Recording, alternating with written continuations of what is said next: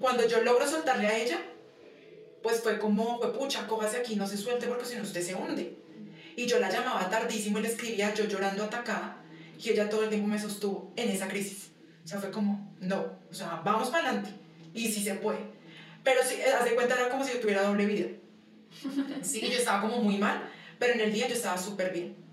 Y yo ahí ya empecé a entender yo por qué quería estar trabajando todo el tiempo. Yo por qué quería estar con los niños, es que un niño no te permite estar triste.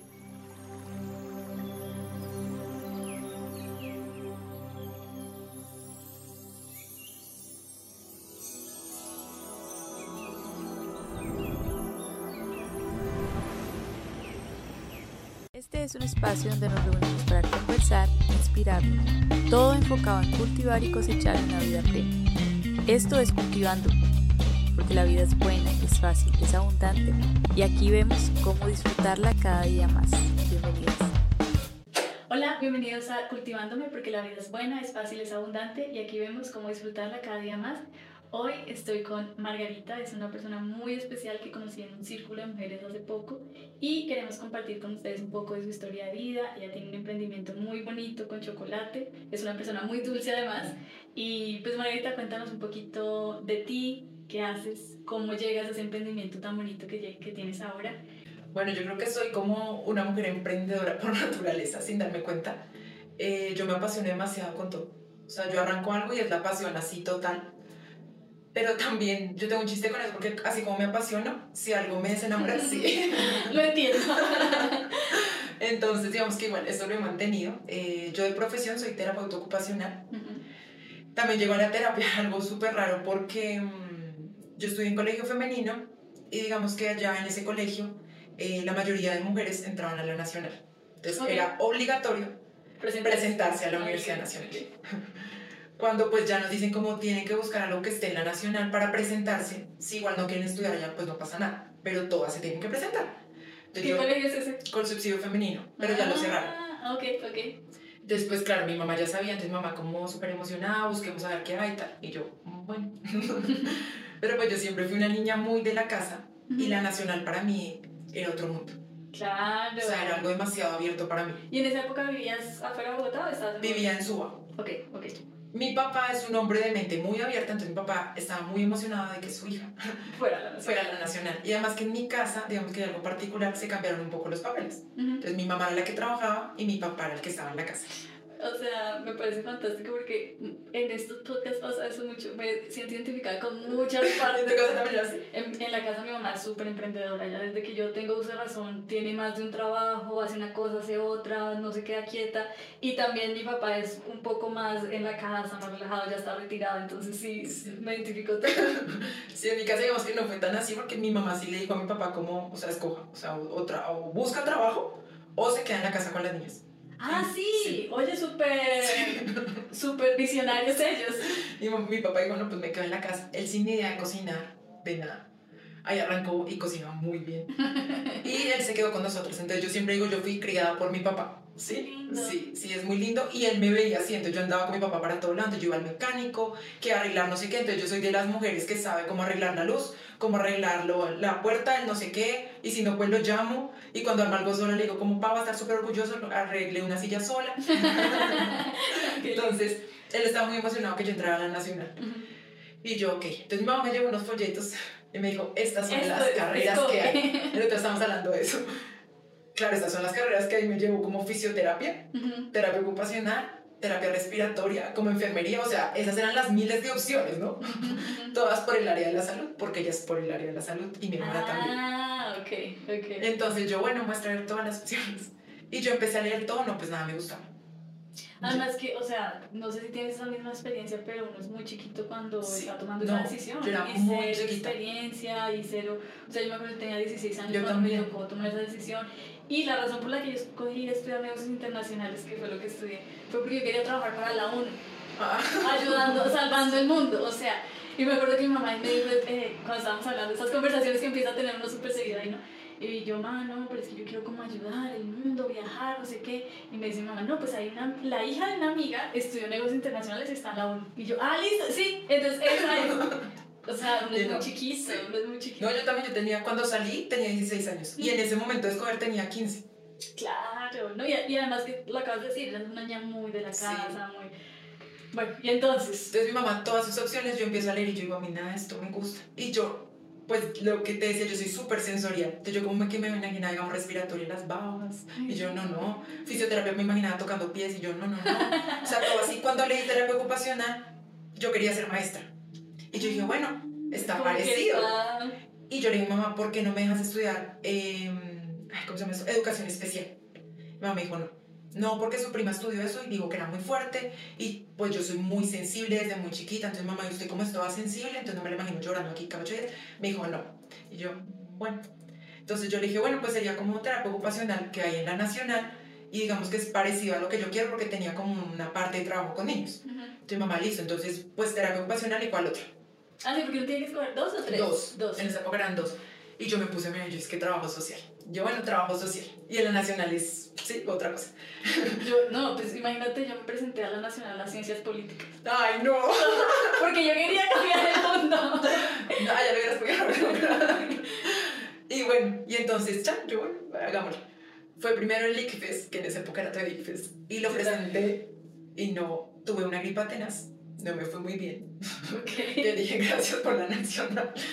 Ya en el examen de la nacional, pues yo llego, presento el examen, pues igual yo me sentí bien. Y el día que salían los resultados era un domingo. Y ese sábado fue como el prom del colegio. Entonces yo estaba así súper trasnochada. Mi papá me levantó muy temprano y me dijo como, nena, rápido, miren los resultados. ¿Eso salen del periódico? Sí. Ah, sí, sí, sí, creo Entonces, que tengo esa memoria. Yo saqué el papelito de la billetera y yo, venga, miramos. Entonces, hace cuando yo miré el papelito y yo, no, pa, no pasé. Papá, no, ¿cómo que no pasó? No, usted sí pasó. Y cogí el papelito y así uno a uno. Me dijo, nena, pasó. Ay, ¿en serio? Y yo, ¿en serio? Yo estaba emocionada. Yo no quería en la nacional. Entonces yo, ¿en serio, papá? Mi papá sí, me abrazó, él estaba muy feliz. Mejor dicho, eso llamó a mi mamá a contarle. Fue la emoción así. Yo, cuando yo mi mamá, yo le dije, lo primero, o sea, ya entré a trabajar un domingo. Y yo, mami, yo no quiero estudiar en la nacional. Mi mamá, no, le toca. Es que no si quiere. Le toca estudiar en la nacional porque yo no voy a pagar otra privada, mi hermana es de privada. Entonces no voy a pagar otra, no sé qué, ta, ta, ta. Yo necesito que me ayuden a ahorrar, no sé qué, ta, ta, ta. Yo, bueno. Entonces empezaron todo el proceso de la nacional y yo empecé a ver la gente, todo pues era un mundo totalmente diferente para mí. ¿Y tú todo el tiempo estudiaste en colegio femenino hasta que saliste? Primaria no, primaria fue en un, un mixto, pero sí de sexto hasta once fue femenino. Claro. Entonces claro, para mí fue, pero entró una carrera femenina, eran como solo tres hombres. Ah, ok. Sí, pero igual el entorno ya hay mucha Sí. exposición más. Sí, sí, sí, pero entonces para mí era súper loco. Y mi, mi hermana me acompañaba a todo porque yo era incapaz de ir sola. ¿En serio? Sí. No me imagino. Sí. Sí, entonces ya me acompañaba todo y mi hermana todo me decía como, ay, cómo está vestida, mire no sé qué, mire si ese más. Y yo decía, Dios mío, yo a hacer el primer día de clases. Y además que mi papá, mi papá me llevaba la ruta hasta en 11. Entonces yo era como la consentida en la casa. Y el primer día, pues mi papá explicándome cómo coger Transmilenio, no sé qué, llegué, me perdí. Pues la nacional es muy grande. Me Sí, perdí, yo soy súper desubicada. Bueno, por fin llegué al salón. Entré, me- no, te puede, no te puedo explicar cómo me alegró ver solo mujeres. Claro, sí, sí, sí. Ay, gracias. Entré, conocí a, digamos, a mi mejor amiga en la universidad. Desde el primer día fui como, ah, somos amigas. Qué lindo. Y con la otra, que es eh, una amiga que adoro ahorita, o sea, que llevamos, nosotras decimos ya toda la vida juntas, pues desde los 16. eh, para mí ya era súper rara porque se vestía toda de negro y usaba gorros. Y yo siempre la veía y yo decía como, "Hue pucha. Y ya, claro, o sea, ya obviamente pues uno en ese momento dice, uno, ¿cómo podía llegar a juzgar solo por una pinta, no? Mm. Sí, sí, sí. sí. Y ella es Y una- todavía nos pasa. Sí. Sí, sí, sí. Ella es una persona súper amorosa. Y ella se acercó a mí a decirme cómo hagamos en grupo, tal. Y yo, bueno. Y ya, pues, o sea, somos súper claro. Sí, ella ha estado en momentos muy fuertes de mi vida y pues yo la, la amo con todo mi corazón. Y ya, entonces yo como que hago la carrera. Pero cada vez en la carrera era como, ay, ¿será que sí? Y aún así me iba muy bien. En la carrera O sea, iba- siempre tenías esa duda Una de como, sí. sí, no, sí, ok. Sí, sí, sí, porque habían cosas, digamos, de memoria y eso, yo no tengo buena memoria, que para mí eran muy complicadas. Entonces, digamos, no sé, ahí había una materia que se llamaba neuromorfofisiología, Sí, segundo nomás. semestre, sí, y casi no la paso. O sea, la pasé como con 2.97. Mm, mm. Para mí fue súper fuerte, entonces yo decía, "Ay, si esto no es lo mío, y yo aquí estudiando y tal. Ya cuando empezaron prácticas, eh, pues me fue muy bien. Pero la parte que más me gustaba era educación. Y mi sueño era estudiar integración sensorial, ¿sí? ¿Qué que es una, una parte de la terapia ocupacional, que es muy linda porque trabajas con los sentidos. Y lo que hace son actividades encaminadas hacia, digamos, em, beneficiar a las personas, ¿sí? Que logren ser funcionales. Se trabaja más que todo con niños. Entonces, digamos, los chiquitos que tienen problemas de atención, normalmente tienen problemas de atención porque no logran centrarse en un solo estímulo. Entonces, digamos, tú y yo estamos hablando y allá hay un perro ladrando. Y yo no me quedo como, ¡Ah, el perro está ladrando. No, yo sigo hablando contigo. Pero esos chiquitos sí se van hacia el estímulo. Entonces, lo que tú haces es por medio de actividades que son, pues para ellos son juegos, los, les ayudas al cerebro a hacer cierres y aperturas de esos sentidos para que logren enfocarse. Oye, qué lindo. Sí, es demasiado lindo. Y yo dije, eso es lo que yo quiero hacer. Ahí ya diste sí. Sí, Aquí sí. Y además que en una clase me di cuenta que yo tenía fallas en el procesamiento sensorial, porque me montaron en una pelota y me mareé terrible. Sí.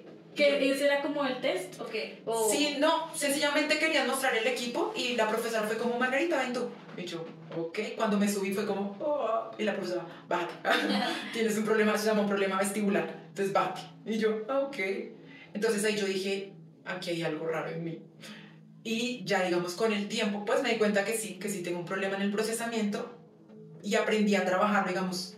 La primera vez que fue muy evidente fue en yoga aéreo, que me voltearon y fue claro. como, oh, por Dios. Sí, sí, sí. Y ahí, claro, tú empiezas a conectar con tu carrera, con todas las cosas y uno dice, sí, aquí hay algo. Es- y hay, hay algo muy bonito que es cuando, de lo que yo te hablaba antes de que empezáramos, que es como que uno mira atrás y entiende por qué hizo todas esas cosas que de pronto no sabía para dónde iba. Empieza todo a coger sentido cuando, cuando sí, dejas también, permites y confías en, te abres a que hay algo para ti. Sí, no, y eso, no, es que todo ese proceso ha sido, porque listo, yo me graduó, eh, ahí pues el primer trabajo, ¿no?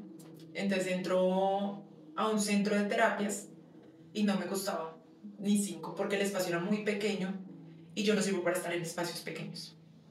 Entonces el doctor me pedía mucho para el espacio que realmente me daba. Si no te digo más, o sea, duré tres meses porque no, o sea, le dije, mamá, no puedo con esto.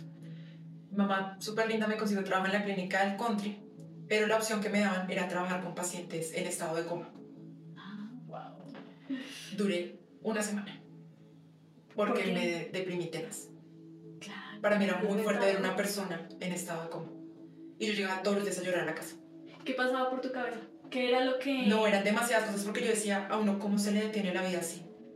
Y como tu familia no, no hace nada,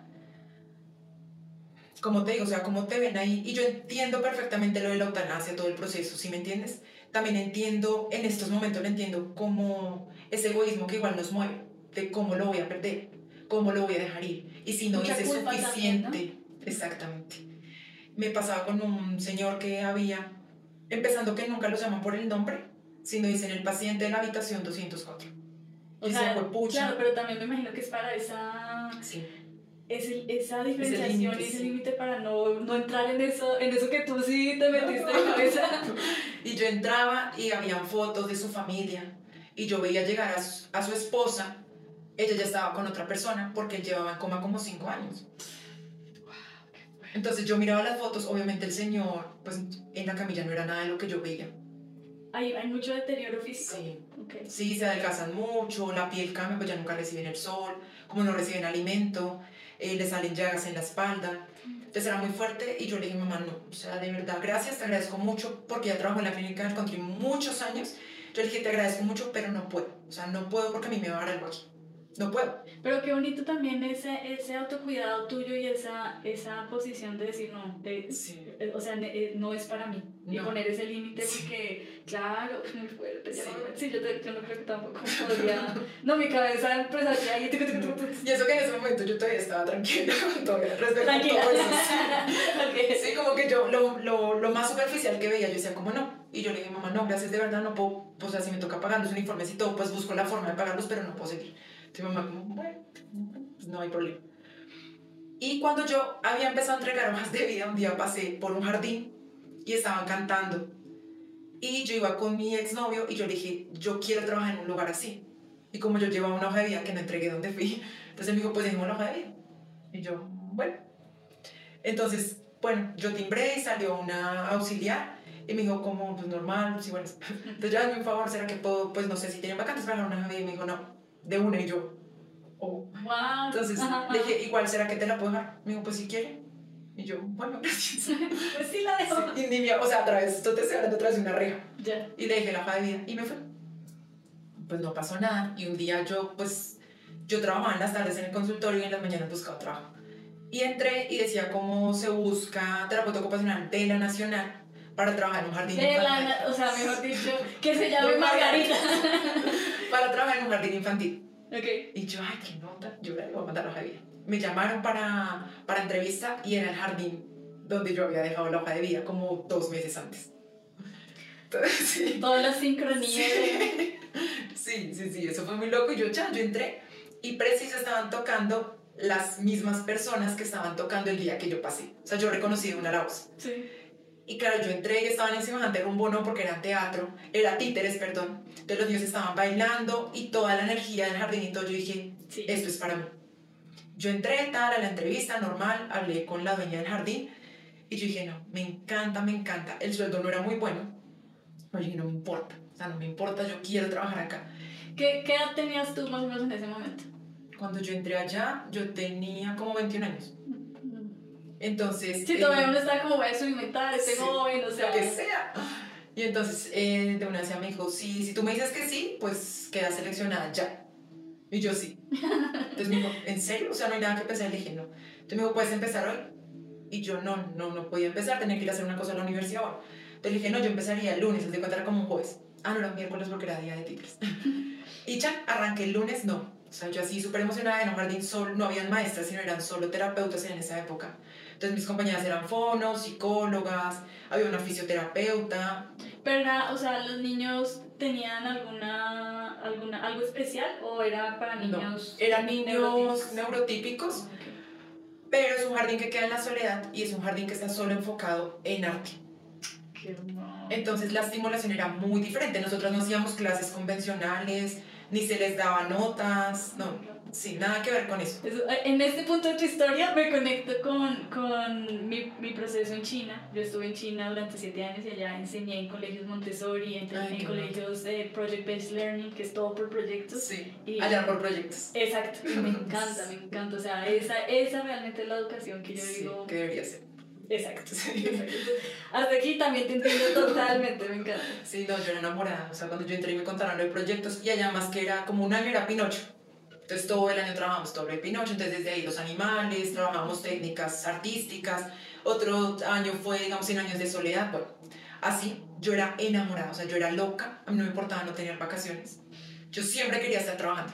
Yo salía de vacaciones y era como los niños, o sea, ¿cuántos días quedan para volver? Y yo crecí con mi grupo, o sea, yo recibí mi grupo en caminadores y los entregué casi que en jardín. Qué- Entonces fue un proceso muy lindo. Yo ahí me voy a Nueva Zelanda, me voy a vivir allá siete meses. Que también, o sea, yo digo, mi vida es un antes y después de Nueva Zelanda, porque allá realmente aprendí a valorar la vida, porque no tenía un peso nunca. Ok. Entonces, claro, uno aquí es de exigente, entonces yo no como eso, yo no como tal. Estando allá fue como... O sea, ¿Y, no- y ese capítulo de Nueva Zelanda fue para qué? O sea, ¿qué, ¿cuál fue tu intención con ir allá? ¿Por qué te desconectaste del colegio? ¿Qué? Pues digamos que como todo en la vida, siempre me pasa que yo pongo una intención y recibo otra. Entonces mi intención era aprender inglés, Ok, ok. Porque yo tenía un bloque, tengo un bloqueo con el inglés. Sí, tenía un bloqueo con el inglés. Entonces era, o sea, el inglés no es lo mío. Pero yo entendía perfectamente que el inglés y en mi carrera era muy necesario, Ujú. ¿sí? Entonces yo dije, eh, mi, ex no, el, mi exnovio me dijo que sí ir, ya ni me acuerdo para dónde se iba. Bueno, pero terminó diciéndome como, vámonos para Nueva Zelanda. Y yo muestre, yo busco. Señor de los Anillos, me encanta, listo, vámonos para Nueva Zelanda. Aprobado. Sí, eso fue igual todo un proceso porque lo que yo te digo, pues yo soy como consentida de la casa. Cuando yo le dije a mi mamá, me quiero ir a Nueva Zelanda y necesito tu apoyo, mi mamá me dijo, no.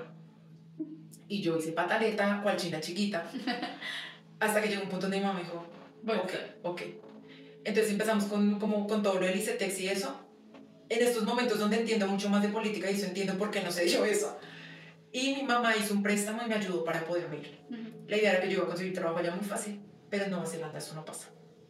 Porque allá, si tú no tienes permiso de trabajo, nadie te da trabajo. Sí, allá sí es como es. Sí.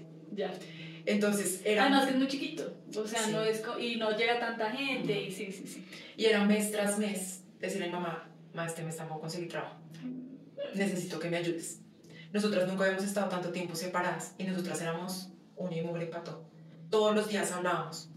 por Skype esa época. Todos los días, era todos los días. Entonces fue muy lindo porque pues viví por primera vez con, mi, con una pareja. Eh, vivir algo totalmente diferente porque antes era solo estudiar y llegar a la casa, en los fines de semana conocer gente, hacer cosas diferentes. O sea, y además yo Nueva Zelanda, o sea, para mí Nueva Zelanda es... Uf. Pero lo que te digo, o sea, realmente... Una época en mi vida donde quería irme a vivir a Nueva Zelanda. No sé, pero sí, sí, sí. Entiendo. Espectacular. No, y también la, o sea, la, el modo de vida, ¿no? O sea, es muy como la vida es para disfrutarla. Acá sí, trabaje, pero, pero disfrute, pero, sale, pero esté afuera. La vida no es para eso, sí, total. Y digamos, allá nada se abre antes de las nueve. Todo el mundo está en la casa a las seis. Y eso que yo vivía, o sea, yo viví cuando llegué en un suburbio, en un suburbio, con una familia. Y pues allá, pues igual tenía que seguir las reglas, todo normal. Ya cuando me voy a vivir a Oakland, pues no, vivíamos en nuestro propio, pues, propio apartamento. Era un espacio así. Pero era espectacular, con nuestros amigos cerca, salíamos los fines de semana. O sea, era y hay mucha cultura de, de... todo lado. Sí, y también como que ellos de por sí es como, no, eh, aire libre, actividades afuera. Yo, yo visité Australia y me quedé con esa impresión total. O sea, para mí fue súper mind blowing cuando íbamos en el bucecito y yo veía chicas con el uniforme del colegio y con la tabla de surf. Sí. O sea, ya, o sea, ya salí, ahora Ahora sí. Sí, me encanta. Qué bonito, sí, qué bonito. Súper chévere. Sí, fue muy lindo, pero no aprendí inglés.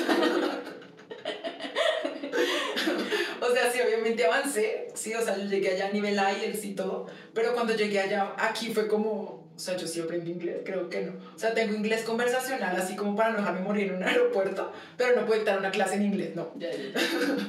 Y cuando llegué, entonces como que mi idea era quedarme allá.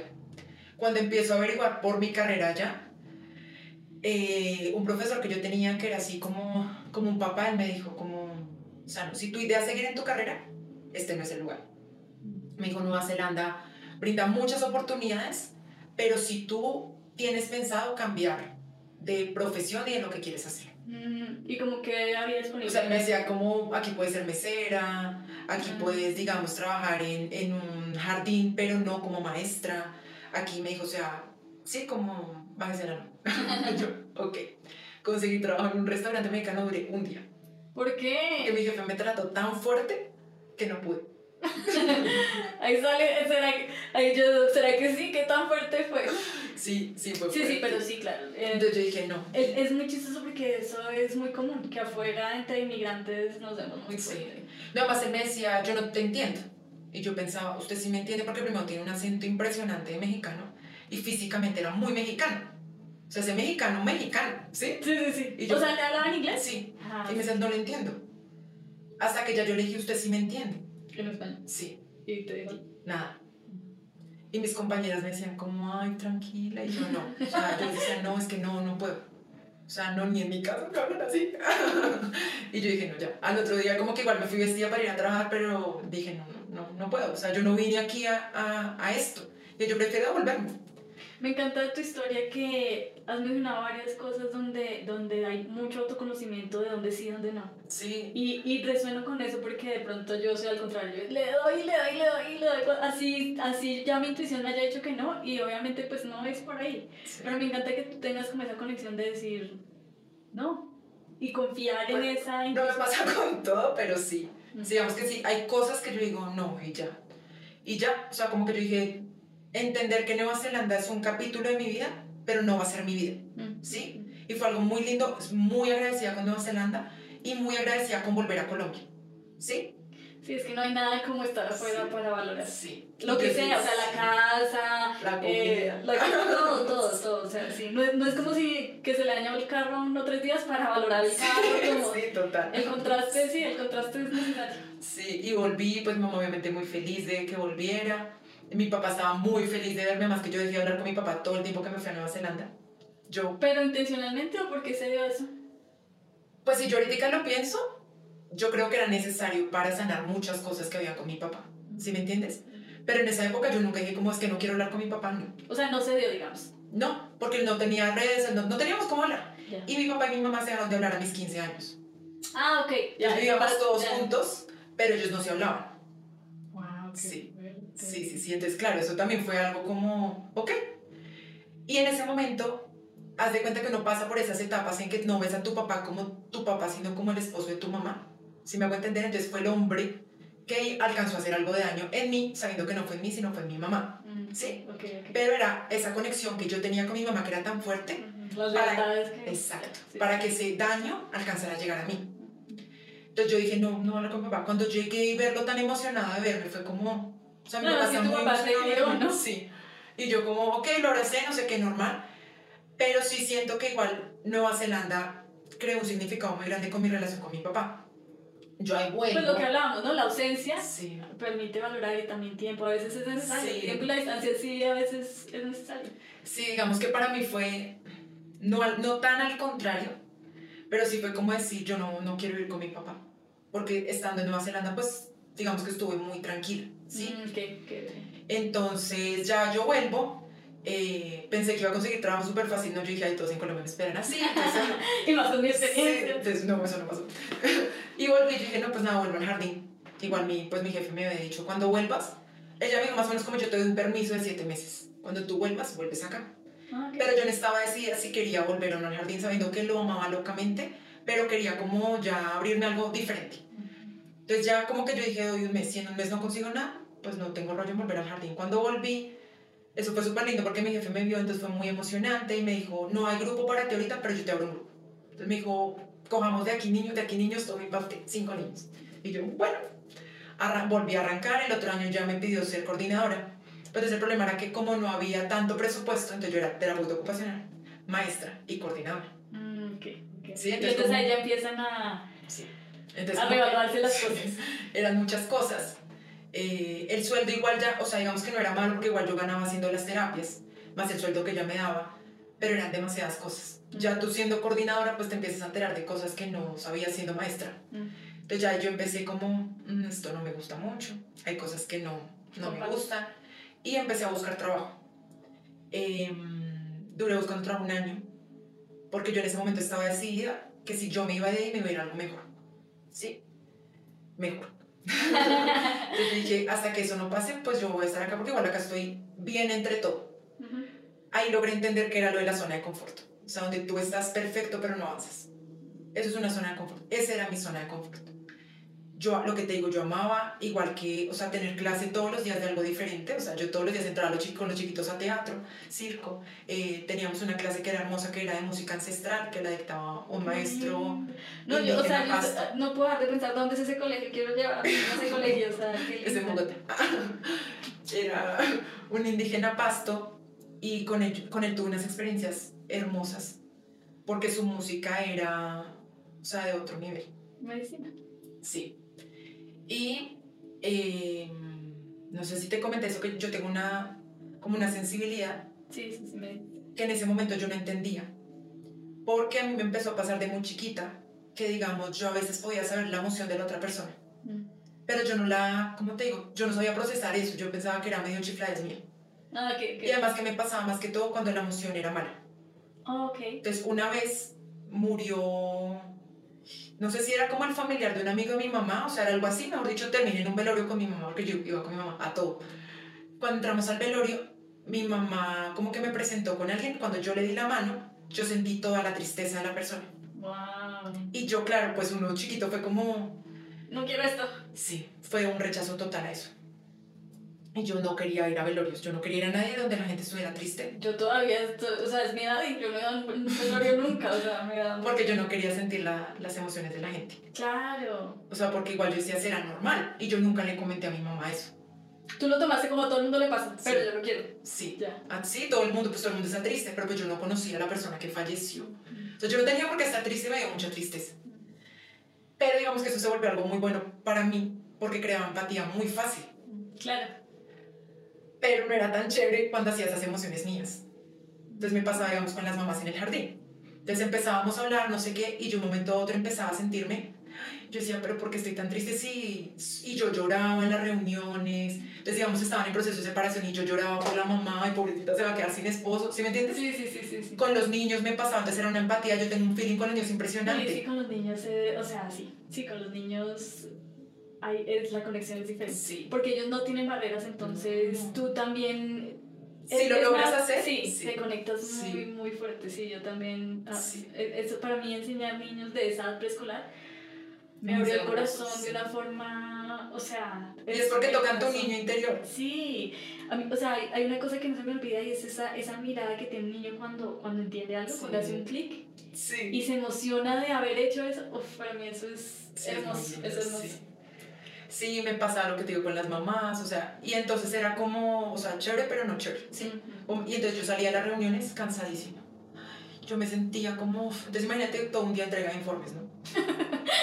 Emoción. Todas las emociones. Sí, entonces Ok. lograr en- intentar entender eso, pero no quererlo entender. O sea, era como rechazo esta parte de mí, o sea, yo no quiero esto para mí. Y me pasó una vez en una clase con el profesor indígena Pasto, él empezó a tocar una canción y todos estábamos acostados en el piso. Entonces yo tenía una chiquita aquí encima. Y yo estaba acostada y algo se abrió en mi cabeza y yo empecé a llorar. Y yo no podía parar de llorar. Y yo lloraba y lloraba y lloraba y lloraba que ya me dio esta pena, ¿no? O sea, que yo llegué, o sea, y todos los niños eran como... Entonces yo me paré, me salí, como que me tranquilicé, me soné tal, volví a entrar. Ya cuando entro calmada, me dice él, em, esa canción era un mensaje de la luna para ti. Y yo, otra vez obviamente me puse a llorar, y yo vengo, volví a llorar, no sé qué, y cuando volví a entrar, me dijo como, eh, Margarita, es que tú tienes un poder muy fuerte que tú no quieres aceptar. Y yo, y yo como, sí, y yo como, "Ay, después hablamos de eso. Y él, no, pero es que es en serio, no sé qué, eh, tienes que estar pendiente de las señales, me decía. Y yo, ok, ok, bueno, ya, dejemos el tema así. bueno. Eh, bueno, entonces yo seguí ahí súper feliz, tuve la oportunidad de ir a México, me fui a México con mi mamá, eh, a Cancún, como que conocimos lo que conoce todo el mundo, tal, fuimos a como a una, como una aldea, un pueblo, sí. Y ahí iba a estar un, ¿cómo se llaman ellos? Em, bueno, una- es una persona que es como un, Taita, no sé. como un taita, pero ellos tienen Pero otro nombre, exacto, un taita mexicano. iba a estar allá y cuando íbamos en el bus nos empezaron a explicar que él iba a hacer como una limpieza a las personas que él escogiera. Que pues si uno no quería podía decir que no, ¿sí? Eh, digamos que yo no pertenezco a ninguna religión, yo fui cristiana, que mucha gente es como, "Ah". yo fui cristiana y salí de eso eh, como es- iba como en segundo semestre, pues estaba en la nacional cristiana, Ah, no nada, no, mentiras. pero fue como, no, como que esto no es lo mío, ya su- suficiente por aquí. Cuando íbamos en el bus, mi mamá es católica, entonces mi mamá, mi mamá y todo me preguntan, entonces mi mamá, mami, si a usted la llegaran a escoger, usted Dice que sí. dice que sí. Y yo, claro, ma. Entonces, mamá, ¿en serio? Y yo sí, le dije, mami, yo creo más en esto, o sea, en toda la Pachamama, en toda la conexión de energías y eso, que en la religión. Entonces, si a mí él me escoge, yo digo que sí. Le dije, así como te digo que no cuando tú me pi- pi- pides entrar a una iglesia, porque no me gusta la energía de las iglesias. Entonces, No sé por qué cuando dijiste eso eh, me, me transporté hasta una iglesia y sí, la verdad no, no. yo no puedo entrar a las iglesias. sí, sí. Pero bueno, continúa. Bueno, entonces mi mamá como, mi, bueno, mi mamá siento que siempre ha sido muy respetuosa con eso. Qué bonito. Entonces mamá me dijo como, bueno, llegamos al lugar. Eh, nos pidieron hacer dos rondas porque éramos hartos, entonces una, había una ronda dentro, una ronda afuera. Y él se hizo en la mitad. Se podría decir que físicamente era una persona común y corriente, sí, pero tenía eh, como un collar especial, ¿sí? Él iba con unas plantas, iba con unos tótems. Entonces dijo, ¿cómo hace cuenta? Tú, tú, tú y, so- y tú. Entonces la gente pasó y, y me dijo, tú. Y yo, ¿yo? Me dijo, sí, tú. Porque yo estaba en la fila de atrás. Yo iba aquí, ¿cómo? Y yo, ok. Entonces me dijo, entrega, o sea, no podíamos llevar celular, no sé qué. Entonces ya le entregué todo a mi mamá, pero todo era diferente a la gente. Sí, sí, sí. Entonces me, me entregó un tótem, que era una piedra, y nos explicó que la teníamos que tomar así. ¿Tenía alguna figura o algo? ¿O era solo.? Sí, tenía una figura, pero digamos que no era una figura tan clara. Mm, Ya. Sí, era como así redondito y tenía como unas imágenes. Yo en esa época no, no ponía atención como a todo lo de geometría, no, o sea, lo mío era una piedra. Yo la tomo, pues él nos explica y nos explica que va a haber un intercambio de energías, que todas las energías negativas van a quedar en el tótem y él nos va a hacer una limpieza. Pero antes de hacernos la limpieza nos tiene como un mensaje. Y yo como, Yo acá. Oh, ¿Qué? Entonces, como siempre me toca, de últimas. Entonces empezó usted, usted, cuando llegó a mí, yo tenía el tótem así súper... Y entonces él empieza a hablar y me dice, tú eres una mujer con mucho poder. Ujú. Tú eres una mujer Ay, espérate que se me fue la palabra. Tú eres una mujer muy. como, como cabeza, como. Líder. Líder. Tú eres una mujer muy líder. Eh, la vida tiene grandes cosas para ti. Me dijo, tienes que tener mucho cuidado con los cólicos tan fuertes que presentas. Eso es algo que tienes que trabajar. Y yo ahí ya dije, pucha, esto es en serio. Y yo, yo dije, a mí me va a dar algo aquí.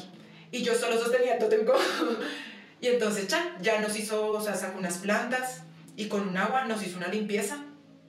Y ahí ya yo empecé a sentir realmente, o sea, primero me sentí muy cansada. Yo me sentía súper agotada. Y de un momento a otro sentí como, como, pero como cuando tú sales de un masaje, que tú sales si Ah, estuvieras cansado, pero relajado. Sí, sí, sí. Así, exacto, tal cual así me sentí. Ya entregamos el tótem, tal, bueno, ahí ya obviamente empieza la parte como de, de querer vender y eso, pues porque igual uno entiende, pues igual ellos necesitan ingresos, entonces como, ay, el tótem que te tocó a ti, lo tenemos en pequeñito para que te lo lleves a tu casa. Y yo, no, gracias, o sea, ya, ya fue suficiente con todos estos mensajes. Ya cuando me fui donde mi mamá, mi mamá me dijo, él porque sabía lo de los cólicos. Sí, No yo- sé, mami. Sí, no, ni idea, man, no, no tengo ni idea. Ya llegamos al, al hotel y yo seguía como procesando todo eso y mamá todo el tiempo en el camino me decía, pero ¿cómo se siente? Se siente como más tranquila, se siente como... Y yo sí me sentí muy cansada después como tranquila. Bueno, cuando llegamos otra vez, pues, a, pues yo llegué al trabajo y le conté a, a mi compañero, el indígena Pasto, le dije, como imagínate que me pasó esto, no sé qué tata. Me dijo, había luna llena, ¿cierto? Y yo sí. Yo me acordé porque yo desde el hotel veía la luna. Y le dije, sí, había luna llena. Me dijo, sí, ve que la luna le tenía un mensaje. Mm, La luna llena, sí. sí. Entonces yo, claro, para mí fue como... Y yo podría decir que en ese momento yo empiezo a recibir mensajes. ¿Sí me entiendes? Como que se, de pronto estuviste con más apertura Sí, a sí, yo creo que sí creé como una apertura. Y también siento que esa experiencia me permitió empezar a creer. Mm, A confiar. a- Exacto, que era lo que yo no estaba dispuesta. O sea, yo estaba muy incrédula a muchas cosas. Sí, o sea, ya las cosas estaban pasando, pero tú eras como, no, no, eso no, Sí, no, eso no, no, no, Sí, sí, eso total. no pasa, eso no es verdad, eso no. Y, Sí. y después de, de que pasó eso ya Sí, dijiste, bueno, dije, sí, sí. y entonces qué, Sí, yo dije, no, pues ya me habrá creer. Y ahí entonces, eh, bueno, empecé en la búsqueda del trabajo tal, eh, lo que te digo, un año buscando. Obviamente, digamos que las personas más cercanas a mí sabían que yo estaba buscando trabajo. El resto, pues obviamente no, yo le decía a mi jefe que estoy buscando trabajo. Eh, y ya ahí entonces eh, me llaman para una entrevista. O sea, yo no sabía más allá del mundo del jardín en cuanto a educación y eso. ya, ok. Sí, todo el mundo como que, ay, ¿has has escuchado algo? No sé qué. Yo decía, no, no tengo ni idea de qué están hablando. No. Y además que no me interesaba mucho. Y ahí me di cuenta como, "Mm, tienes que empezar a saber porque, pues, si estás buscando trabajo, pues tienes que saber. ¿Qué me llaman a una entrevista y me dicen, ¿cómo estás? Hablas con fulanita de tal, te llamamos para tal colegio, para una entrevista. Y yo, yo estoy súper dispuesta. Y yo, bueno, sí, dale, gracias, súper. Cuando cuelgo yo, ¿qué ¿Qué me colegio era? ¿A dónde te Sí, pero ya me dijo, te mando un correo, yo por eso me tranquilicé. Yo dije, pues espero que me llegue el correo. Cuando me llegó el correo, vi el nombre del colegio, yo dije, pues, pues hacerle a ver qué pasa. La entrevista no era en el colegio, sino en el jardín del colegio. ¿sí? Ujú. Y yo digo, ok, pues voy a ir a ver qué pasa. Cuando llego, era un jardín parecido a esa película que se llama La guardería de papá. No sé si te la has visto. Sí, me lo he visto, pero ahorita no, no recuerdo. Bueno, que es un jardín así súper como cuadriculado, digo yo, como un edificio. Sale una persona con delantal, con todo, y yo, o sea, nada que ver con donde yo trabajaba. Y yo dije, no voy a entrar.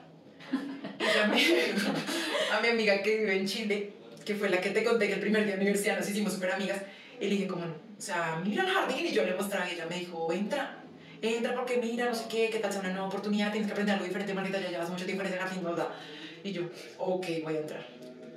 Ay, Dios mío, yo ese día iba con jean, iba con una camisa azul, un saco de lana y mochila. Yo siempre andaba en mochila. Eh, así entré a la entrevista. Sí, sí, Cuando entré, todas las chicas estaban en sastre y todos los hombres de corbata. Yo dije, o Uno sea, de nosotros no. sí, total, siempre me. Entonces yo entré y yo, o sea, yo miré a todo el mundo y yo dije, pucha, bueno, pues si no es para mí, pues no es para mí, porque ¿qué hago? Entonces, como primer filtro. Entonces, la, la vicerrectora. Entonces, como que ya leyó mi nombre y me dijo, Margarita María, me encanta tu nombre. Y yo, sí, me lo puso mi papá. Entonces, bueno, cuéntame tu experiencia, no sé qué tal. Después, sí, me, me gusta, entonces vas a pasar por el siguiente filtro, que es el rector. Y el rector del colegio, si yo el consultivo femenino, en serio, yo dicté clases de matemática ya. Y yo, en serio, ay, súper chévere. Entonces, no, ¿y qué tal? Eh, vengo parte del producto para ay, súper chévere. Ya, me gusta. Entonces, que hable con, la, con la, el siguiente filtro. Sí. Cuando yo entro era una señora que no tenía mucha expresión gestual. La única expresión que yo vi fue cuando yo puse mi mochila sobre la silla y hizo cara de... Sí, guácale, mi mochila. Eh, me hizo la entrevista, pero con ella, digamos que yo tuve esa lectura rápida, de con ella tengo que hablar más, o sea, de las palabras así realmente de terapia ocupacional, ¿sí me entiendes? Ya, ya, ya, ya. Y empecé a hablar con ella y yo me le fui solo por el lado y me di cuenta que ella no me estaba entendiendo. Mm. Y yo dije, perfecto, perfecto, porque ya era lo que ella buscaba. Sí. Ah, ok, ok. Ella no buscaba nada conmigo, ella no buscaba nada con Margarita, sino con la terapeuta ocupacional. Ya, ya. Y ya, y me dijo, si, si llega a quedar seleccionada, le avisamos eh, para el próximo filtro. Entonces fue un filtro después con una terapeuta ocupacional que me entendí súper bien. Después con la psicóloga que yo dije, aquí ya no pasé. Estuve como mucho tiempo, todo el tiempo pues me tocó decir mentiras en mi anterior trabajo. Y un día me llamó la persona de recursos humanos y me dice, hola, ¿cómo estás, Margarita? Imagínate que yo tuve a mi hija allá en el jardín donde tú trabajas. Y yo, ¿en serio? ¡Ah, súper chévere! Entonces, ella se llama Sofi. O sea, las sinfonías que se mueven en tu vida son Sí, increíbles. Luis, si te contara toda mi vida sería como, ¡ah! Entonces yo, eh, se llama Sofi, me dijo, ¿y yo, ¿y tú cómo te llamas? Ah, le dije, ¿en serio? Sí, yo me acuerdo de ella. Cuando yo entré a trabajar allá, la niña estaba en jardín, o sea, los mayores. Y yo, ay, no te puedo creer, no sé qué. Me dijo, ay, ¿cómo está la, la dueña, tal? Ay, súper chévere, va. Me dijo, Margarita, es que te llama para decirte que fuiste seleccionada.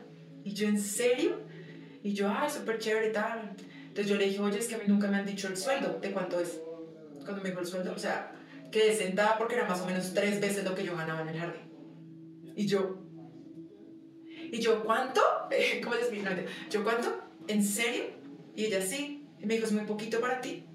Y tú, ¡eh! Yo no, le dije, no, es perfecto. Me dijo, ay, me alegra tanto, de entrar, tú eres una persona tan linda, no sé qué. Y yo, gracias, bueno. Así fue, pues ya cuando me tocó decir en el jardín, digamos que salí mal del jardín, eh, porque mi jefe no logró entenderlo y él me dijo que una persona le había dicho que yo estaba buscando trabajo. Después me enteré que la persona que se lo dijo era amiga mía. Entonces fue muy fuerte para mí. Entonces salí mal del jardín. Después entendí por qué había salido mal de ese jardín. Voy el primer día de trabajo y yo ese día me sentí como tú decías, o sea, cual mosco en leche. Yo era, digamos, todas andaban con carteritas y de marca y súper arregladas. Y yo me arreglo, pero no, digamos, a ese nivel. Sí, sí, sí. Todavía la comodidad sigue siendo Sí. un factor. Eh, digamos, todas se, se cepillaban el pelo, pues yo cepillaba así un poco, el maquillaje, todo, o sea, yo me sentía súper recontra re incómoda, diferente de todo. Ese primer día yo entendí por qué me fui mal de- del jardín, o si no, yo ese mismo día me hubiera devuelto. Ah. O sea, fue como que yo entré y me sentí tan incómoda que yo dije, me quiero devolver ya. O sea, Pero ya no tenías esa puerta no tenía. abierta. Esa puerta quedó con ya. Ya, ya, ya. Y yo dije, ok, entonces... Otra vez de nuevo, Sí. hasta e- e- eso, esos obstáculos y todo eso Sí. que pasan y que uno, que uno dice, o sea, porque me imagino que cuando pasó tu percepción era como, no, qué triste haber quedado mal en el colegio después de tanto Sí, tiempo". para mí fue muy fuerte, además que yo quería demasiado a la dueña del jardín. O sea, demasiado. Parece que a veces todavía sueño con ella. Yo la quería demasiado, demasiado, demasiado. Y que terminara todo así, para mí no fue... Pero después ya Sí. empezando este capítulo Sí, te das dije, cuenta que, Ah, ok. que si no hubiera sido así, no hubieras No. continuado. Ok. Y ya, entonces, digamos, yo me acuerdo perfecto ese primer día porque para mí fue muy fuerte. Yo duré mucho tiempo para adaptarme a ese trabajo. Sea, porque cada reunión, cada cosa era como... "Mm, como esto no... O sea, está... Además de venir de un lugar tan libre, tan móvil, empezar Sí, a estar en sí. algo tan cuadriculado y... Y este colegio es de exigencia académica muy alta. Mm, ok. Y, digamos, yo era solo terapeuta ocupacional cuando entré. Entonces yo evaluaba a los niños y todos los niños me salían bien. Y yo le decía a mi amiga la fonoaudióloga, yo le decía, pucha, es que evalúa a fulanito y me sale perfecto. Y ella, que yo siempre le agradezco demasiado que ella estuviera en mi camino, porque ella me decía como, o sea, Margaret, salen bien para la edad, pero mira la exigencia del colegio. ¿Están bien para la exigencia del colegio? No, Eso no me gusta. no, no, pero sí, sí, digamos que para mí fue muy fuerte, porque yo tenía niños en terapia que no necesitaban terapia, pero para estar en el nivel que sus papás querían que estuvieran, necesitaban terapia. Y Bueno. pero eso, sí, eso también me ayuda a entender y a soltarme un poco, porque normalmente los niños de terapia son como mis pollitos, ¿sí me entiendes? O sea, son mis niños. Entender que no eran mis niños. Mm. Entender O sea, que eran de su papito y de su mamito. Necesaria para ti. entender que si su mamá y su papá escogieron que estuviera en ese colegio, era porque su vida iba a ser de alta exigencia. Después tienes que decir cuál es el colegio. Después te digo. Eh, sí, por favor. Eh, era, si me entiendes, como, o sea, ya, o sea, supera. No, y, que, y, y también, o sea, obviamente un papá no lo hace, lo hace con todo el amor, con, con pensar en las oportunidades Sí. que va a tener, en todo eso, pues si no comparto eso Sí, exacto. Sí, eso es de cada punto de vista. O sea, eso es muy... de cada familia, sí, Sí, para cada persona es muy diferente. Digamos, yo al principio sí era como, mira, digamos, es una chiquita que tiene fallas en atención, que no va al ritmo de los otros. Se los decía con todo el amor para que lograran entender. Pues es que no todos los niños son para los mismos colegios. O sea, así como tú no eres para todas las carreras, los niños no son para todos los colegios. Y me acuerdo tanto de la respuesta de esa mamá que me dijo, yo quiero que mi hija salga de acá porque mi hija va a ser ingeniera, ta, ta, ta, y no sé qué, ta, ta, ta. Ah, sí, te habías mencionado eso antes. Entonces yo dije, ok. Ese día yo logré hacer ese clic, decir, ok. O sea, si estos niños están acá, tienen que estar acá. Y también dejar el, el control, Sí. dejar el control y, y entender que todo es perfecto. Sí. Y elegimos las cosas Sí. por las que pasamos y si los niños están ahí hace parte de su De evolución. su evolución, de su vida, de su todo. Pero para eso se necesita un poquito de, de ampliar, un- sí. un mucho de- Que más cuando no es con tu propia vida, ¿no? Porque Sí. cuando es con la, pro- con, con la vida de uno dice, bueno, sí, lo entiendo, lo acepto, todo. Pero ya cuando, cuando lo ves reflejado ahí en chiquitos y todo, es Sí. un aprendizaje muy grande. Sí. Y que me pasó en muchos momentos. Porque eran esos aprendizajes que tú dices, ya, ya la cogí. Y el universo te dice así, venga, mira, vamos a esta reunión a ver si ya entendió. Y en la reunión otra vez yo, pero es que este niño, pero no sé qué. Y salí a la reunión y yo, ay, pero ¿para qué me enranché? Ya, yo entiendo. Mm. Ah, listo, ya entendiste. Ah, bueno, ahora con estos papás. Y yo entraba y yo, "Ay, sí. Pues para decirte que duré siete años en el colegio y hasta el sexto año pude hacer eso de, ¿quieres tener a tu hijo acá? Ok, dale. Yo te ayudo en lo que puedo, pero pues no es mi hijo.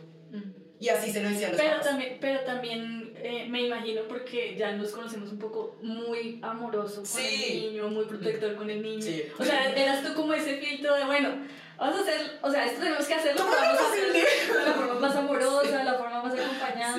Qué bendición también que has estado tú ahí para acompañar. No, y yo les decía a mis compañeros, o sea, yo hago hasta lo que más pueda. Y mi clase, porque ahí ya me abrieron una clase que era desarrollo sensorial, yo les decía ya, mi clase es lo diferente de este colegio. Porque en mi clase no tenían notas. En mi clase ninguno era mejor que el otro porque cada uno iba con sus habilidades. O sea, y frente a la, a la integración sensorial tú no puedes mentir, ¿sí me entiendes? Si no tienes habilidades para correr, pues no las tienes y no te las puedes inventar. Ya, ya, ya. Si no tienes habilidades para escalar, pues ya no pasa nada. Y yo les decía, y no pasa nada porque todos somos diferentes. Y siempre mi intención era que ellos entendieran, todos somos diferentes. Porque allá Qué estaban. lindo ese espacio, para, sobre Sí. todo por el contexto que tú estás diciendo. Qué bonito que hubiera ese respiro de. No, yo les decía, aquí no pasa nada. Y si no lo logran, no pasa nada. Y si hoy es juego y pierden, no pasa nada porque es que uno está aprendiendo también. Y si quieren llorar, patalear, pues si toca, toca. Porque es que si perdí y me ganas de llorar, pues lloro. Y claro, entonces fue como. Y ellos llegaban y era realmente lindo, o sea, un espacio muy lindo. Y yo intenté hacer eso de mi trabajo, ¿sí me entiendes? Entonces, digamos, eh, en las reuniones yo, yo, su- o sea, yo hacía chistes y yo hasta me reía de mi jefe. O sea, todo siempre fue... Tú, tú, tú llegaste como el colorcito a Sí. colorear a poquito el, el lugar. Sí, sí, digamos que yo intenté como darme luz. ¿Sí me entiendes? En ningún momento mi intención fue dar luz. Mm, Yo decía, me la voy a hacer fácil a mí. mm. Porque si aquí Pero voy a estar lindo. mucho tiempo, pues lo hago. Pero qué lindo también todas esas herramientas que cogiste del otro lugar Sí. para saber cómo, cómo es que es posible. Sí. Es que no es algo que me estoy inventando, sino... Y me imagino que también muchas herramientas que tuviste en el anterior lugar, en el anterior jardín, pudiste aplicarlas en Sí. este nuevo. Eso es lo que me encanta también, es que nada, nada todo suma, todo Sí, suma. Todas sí, las experiencias, todos los aprendizajes, todas las cosas que vivimos, lo malo, lo feo, lo lindo, lo hermoso, todo suma para donde vamos caminando y hacia dónde vamos. Sí, sino que digamos, ya al final se me volvió como algo de igual. Me sentía como echándome pajazos mentales todo el tiempo. ¿Sí me entiendes? Ok. Como que todos los días llegaba y era como, no, todo va a estar bien, todo no sé qué. Pero cuando me iba yo decía, no, es que no. O sea, para los niños sí. Para mis compañeras, digamos, ha sido muy lindo ahorita, me he dado cuenta que también. O sea, muchas me decían como, pucha, tú no sabes cuánto te extrañamos.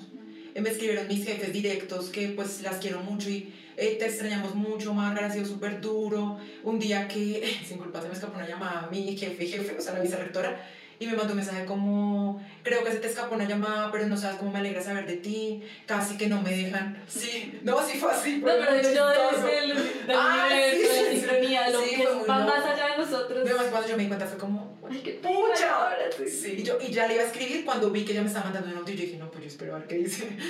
Eh, casi no, digamos, no me dejan renunciar. Entonces también ver todo eso fue lindo, pero también darme cuenta, también ya tenía que salir de ahí. Ya tenía que tomar otros Valoro mucho también en tu historia eh, la capacidad de reconocer cuando un ciclo se acaba. sí. Y a veces, no, a veces cuesta. Sí, cuesta mucho. porque nos acostumbramos a la zona de confort, porque obviamente el cambio pues trae exponernos a cosas diferentes y no saber qué va a pasar, pero también trae mucha confianza de decir, sí, entiendo que este fue un ciclo y ya se acabó. Sí. Y qué bonito poder tener esa capacidad porque a veces duramos, nos pasamos del ciclo por no querer cambiar y eso nos lleva sino a que más, más claro sea que el ciclo se acabó. Sí, yo digamos, yo siempre decía, es que mis ciclos son de 7. Yo duré 7 en el jardín y tengo que durar 7 acá, ¿sí? Yo decía, ya, o sea, ya en diciembre, o sea, ahorita cumplía los 7. Yo me fui a los 6 y medio. Y yo decía, ya, pues yo esperar a los 7 y ya, o sea, yo entiendo que me tengo que ir. Y ahí empiezan todas las sincronías, todas las cosas que me suceden a mí. Yo te decía, yo manifiesto facilísimo, ¿sí? No, no manifiesto millones, pero las cosas del día a día las manifiesto muy fácil, que mi esposo es como, pida que usted todo le dan. y fue así, cuando yo empecé a darme cuenta que no, no estaba siendo lo feliz que me merezco ser. Ahí fue que yo dije, Margarita, ya. Qué linda frase. Yo creo que esta, así se va a llamar este capítulo. En Sí. serio, qué lindo porque, porque es ese valor que de verdad tienes por ti. Sí, no, y yo es, y sí, ¿sabes? Cuando yo me abrí al merecimiento, a decir, yo merezco esto, yo merezco esto, fue donde yo empecé a darme cuenta como, o sea, aquí no va a ser. O, o sea, no. Estoy, estoy integrando eso que dijiste porque es, es muy fuerte y a veces eh, no queremos reconocerlo por miedo a que, a, a que de pronto piensen que somos orgullosos o que nos creemos más que los demás, pero cuando tú lo dices, lo siento como que, como que de verdad lo crees primero. Sí, Y segundo, es algo muy personal, no es con nadie más, es tú contigo. Sí. Me encanta, qué lindo. sí, pues digamos que sí, si voy al pasado, digamos, no de las cosas profesionales, pues claro, todo sale de varias crisis que tuve. Yo tuve una crisis muy fuerte a los 21 años, donde yo dije, aquí no sale, ¿sí? Y siempre estuve muy sostenida. Porque a los 21 años yo logro procesar muchas cosas que había vivido. Aunque siempre les había hecho el quite. Entonces, no, esto no, esto no pasa nada, esto tal. Em, sí, cosas de mi casa, de mi familia. Bueno, de, de cómo me veía al espejo, de mi cuerpo. También ver procesos, digamos, en mi hermana. Mi hermana fue madre a los 15 años. Entonces yo crecí con una hermana menor que no era mi hermana, sino era mi sobrina. Y ya en algún momento de mi vida decir, tener que decírselo a ella, decirle, usted no es mi hermano, o sea, ¿sí? Como, o sea, no somos uno- iguales. Sí, dale a cada uno su lugar. Exacto, yo soy tu tía y me respetas, pero yo le llevaba nueve años, Mm. pues le llevo. Sí, eh, ver los procesos, digamos, en mi familia, toda la parte estética, cosas con mi papá también que tenía que sanar y que siempre fue como, ay no, pero está bien, o sea, eso nos pasa a todos. Sí, normalizamos muchas Exacto. cosas por no querer, sí, por querer mantener la paz, Sí. por querer el confort. Y todo está bien. Todo está bien, todo está bien, siempre todo está bien. Exacto. Y a los 21 años yo creo que fue que yo dije, o sea, no más, no más, no más, me hundí tenaz, lo que te digo, pero para decirte que yo era tan buena, yo podría decir en estos momentos actuando que nadie se daba cuenta. O sea, todo estaba bien. Y si yo ahorita le preguntara a mi mamá, mami, ¿cuál fue el momento más fuerte de mi vida? Yo creo que ya no, porque yo todo el tiempo actué. Y para mí era muy fácil porque mi mamá siempre estaba trabajando. Mi papá estaba, pero igual, digamos que no estaba. Y mi hermana, no sé dónde estaba, ¿sí me entiendes? Pues, o sea, me imagino que ya estaba en, en Sí, en sí, sí, yo lo su- pienso sin, sin querer juzgar ni nada. Yo entiendo que mi hermana estaba pues así como todos en sus cosas. Pero a lo que voy, yo no tenía ese apoyo de ella, pues es mi hermana mayor. Ya, ¿sí? ya, ya, ya. O sea, Ya, ya, por eso te digo, ¿dónde estaba mi hermana? Y yo empiezo a pasar por ese montón de cosas, pero yo no le contaba a nadie. O sea, yo todo me lo comí sola. Y ya cuando soy capaz de contarle a mi amiga, que es mi amiga la que te digo que parece un duendecito, cuando yo logro soltarle a ella, pues fue como, fue pucha, cójase aquí, no se suelte porque si no usted se hunde. Y yo la llamaba tardísimo y le escribía yo llorando atacada y ella todo el tiempo me sostuvo en esa crisis. O sea, fue como, no, o sea, vamos para adelante y sí se puede. Pero sí, haz de cuenta, era como si yo tuviera doble vida. Sí, yo estaba como muy mal, pero en el día yo estaba súper bien. Y yo ahí ya empecé a entender yo por qué quería estar trabajando todo el tiempo. Yo por qué quería estar con los niños, es que un niño no te permite estar triste. O sea, tú con un niño todo el tiempo estás feliz, todo está bien, ay, vamos, si se puede, no sé qué. Eh, yo estaba de clase en clase, yo salía del trabajo, llegaba tardísimo a la casa, entonces yo llegaba ya cansada a comer y a acostarme. Además que los niños te quitan toda la energía, ¿no? Ahí me voy a vivir sola con mi mamá, porque cuando llegamos de Nueva Zelanda yo le digo, yo no quiero vivir más con mi papá. Y si tú no, y yo no nos vamos, yo me voy a ir igual. Entonces mamá me dice, ok, busquemos apartamento y nos vamos las dos. Nos fuimos a vivir juntas, mi mamá trabajaba todo el tiempo, pues yo me la pasaba sola. Entonces yo llegaba y yo lloraba de todo, mi mamá llegaba y yo, Ya habías pasado, ya habías entrado el del día. Sí, mamá, ¿cómo le fue? No, súper bien, imagínate que su tanita no sé qué, yo nunca hablaba nada mío. Mi mamá se pensiona. Pero, pero puedo preguntarte por qué era, o sea, ¿qué te llevaba a ti a mantener esa máscara de todo está bien? Era una cosa como de perfección, o sea, yo sentía que siempre tenía que ser perfecto. ¿Sí me entiendes? O sea, como... Sí, te entiendo totalmente. Y era esa cosa de, como cuando le dicen a uno de chiquito, ¿usted por qué llora si no tiene por qué llorar? O eso que te dicen de que sufre si usted tiene comida, usted tiene una mamá, usted tiene un papá, usted tiene una casa, hay niños muriéndose de hambre. ¿Sí me entiendes? Entonces era una vaina. Y yo misma me lo decía, porque sufres? O sea, pues la joda. Pero me encantaba sufrir. O sea, yo era de novela mexicana. me encanta que digas eso Sí. porque... Me encantaba llorar, me encantaba, o sea, así Es de, lo que mira, pasa- estoy muy mal, pero no me mires. ¿Me entiendes? Pero es que, o sea, es que creo que eso es algo que todavía estoy entendiendo, procesando, integrando, y es que es, es cíclico, todo es cíclico, no estamos todo bien, no estamos todo mal. No. Pero en nuestra cultura no, es eso, de que se queja. Hay gente peor que usted, usted tiene todo.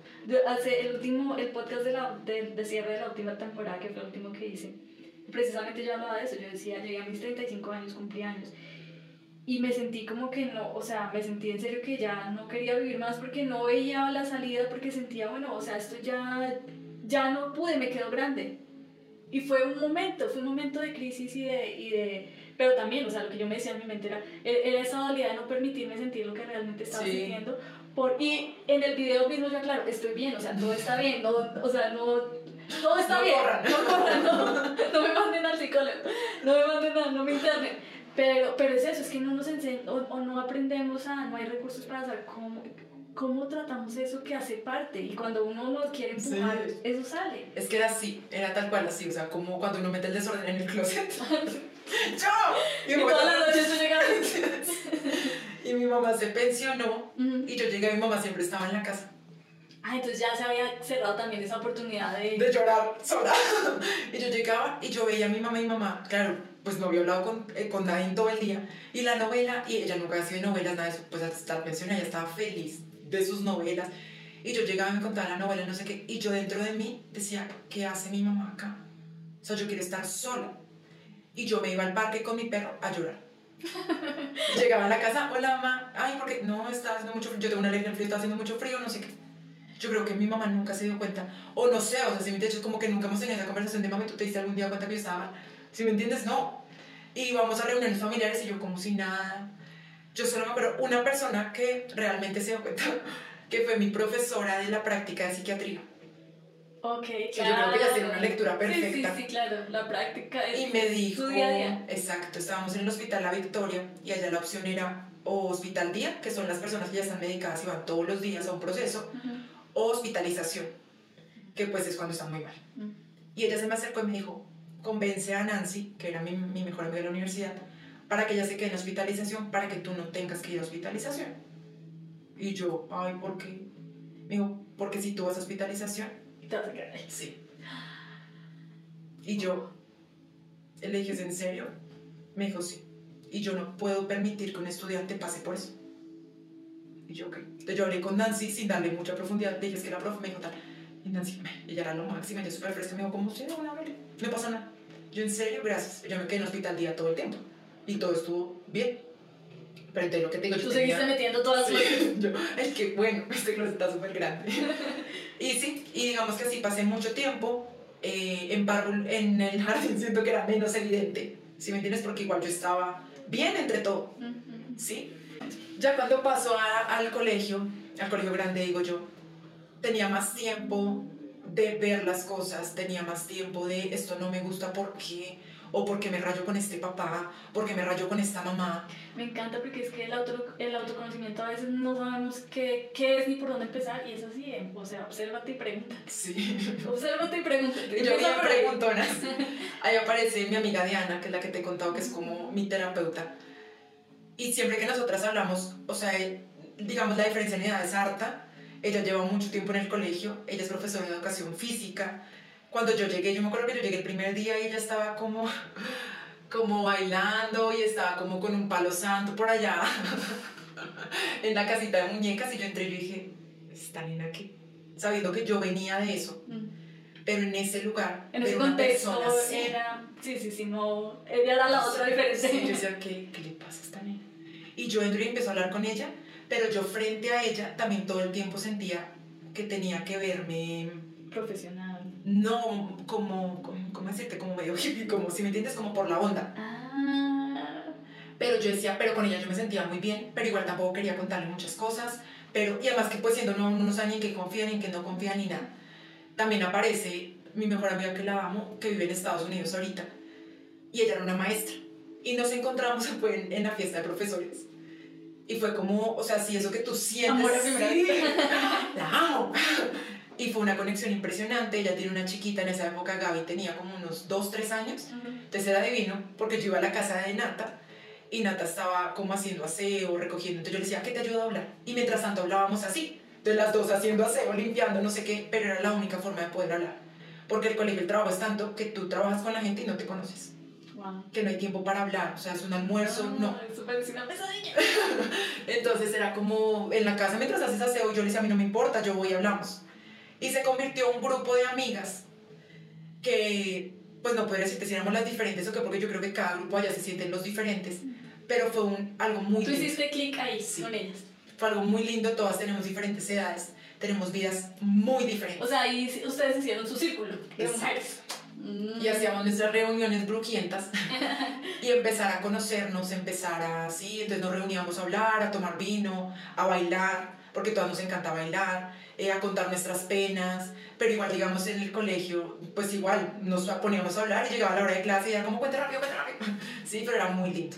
Y Diana se convierte en mi terapeuta. Y Diana, yo me acuerdo un día que yo entro en el primer año y yo me siento en el piso a llorar. Y uy, a mí nunca se me ni siquiera la expresión de su cara, que se quedó mirándome. Ella está en una silla, se cuenta como yo estoy. Yo me siento en el piso. Ella se queda mirándome y me dice, no más, Margarita. Me dice, no más, no seas más la víctima. Me dice, te paras ya y no vas a hacer juro ese fue el cachetado que yo necesitaba de alguien que nunca nadie me había dado, así me llamó así. Y fue como, en ese momento fue como, uy, pero ¿por qué me hablas así? Pero todavía yo le agradezco ya por ese día porque fue como, sí. Pero para ti el mensaje que recibiste fue como, hazte cargo. Sí, ya, ya asume.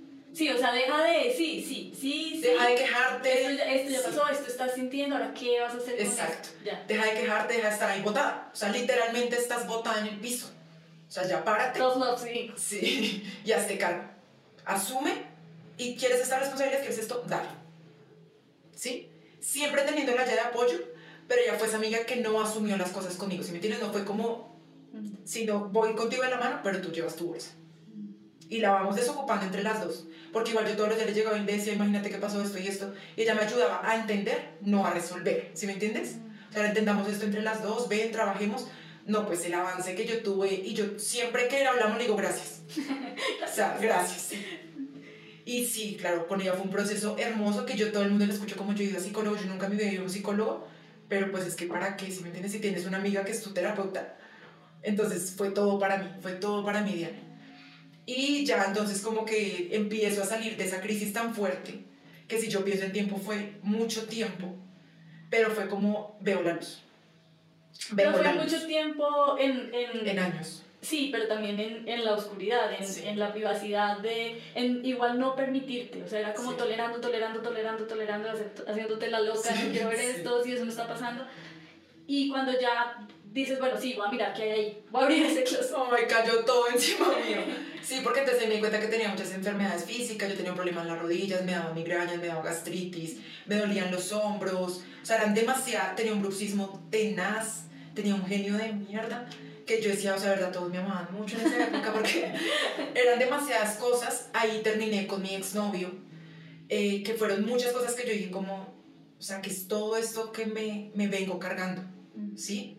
Ahí tuve que hacer un proceso entonces de perdón con mi papá. Cuando hice el proceso de perdón con mi papá me di cuenta que el proceso de perdón que tenía que hacer también era con mi mamá. O sea, Esos son los primeros pasos de la terapia. se me abrieron todos los perdones y arreglaba uno aquí, se me desacomodaba aquí, y movía aquí, se me caía aquí. Entonces fue también entender, fue pucha, o sea, están las crisis, están las cosas, si mueves aquí se te suelta aquí, pero igual vas, ¿sí? Sí, y em, eh, rescato mucho de lo que acabas de contar, eh, que tu cuerpo te estaba hablando hace mucho tiempo también. Mucho tiempo. Que, Desde el colegio. Exacto. Y, y, y, uno se acostumbra, ah, no, sí, ay, me molesta por aquí, sí, siempre me duele, siempre. Pero el cuerpo nos habla, escuchemos el cuerpo porque nos, nos habla, nos habla mucho. Y además que yo era tan víctima, como te digo, que antes para era raro no tener un dolor. Y yo todos los días llegaba y decía, uy, es que anoche no soy tan duro que me duele. O, uy, es que estoy tenaz de las rodillas. Y también es una, es un, es una, es una, es una razón válida me estoy sintiendo como un culo, pero es que, ay, es que me sí. es que me levanté, es que no dormí bien, es que, es que, es que, es que, entonces nos llenamos de excusas y justificaciones para, para, sí, no nos estamos sintiendo bien, pero en lugar de ir a la, a la, ¿A, a la fuente, eh, ah, no, es que sí, este hombre. Rarísimo. No, ya, no, ya no, no me vale, mira, súper raro se me Pero ahora, pero me pasa este, exacto. Y Diana me dice, como yo tengo un doctor que hace medicina china, ¿por qué no vas? A ver si te ayudo con todos tus dolores. Yo ya había hecho oficio, bueno, muchas cosas ya había leído el libro Usted puede sanar su vida. ¿De Ella, Sí. sí, yo sé. Fue una de mis primeros maestros. Qué, qué mujer para hacer magia, luz. Y además cómo se conecta a través del libro. O sea, yo leí el libro y fue como, pucha, pucha, esto era lo que yo necesitaba. Eh, yo no recuerdo, eh, en este libro es donde habla de, de somatizar y, y, las partes del cuerpo y a qué corresponde. A qué corresponde, a qué emoción corresponde cada Y era muy chistoso porque yo lo cogí fue diccionario, entonces yo decía, digamos, o le el análisis, nariz no quieres oler el mundo, ay, pucha, sí. Y todo me salía.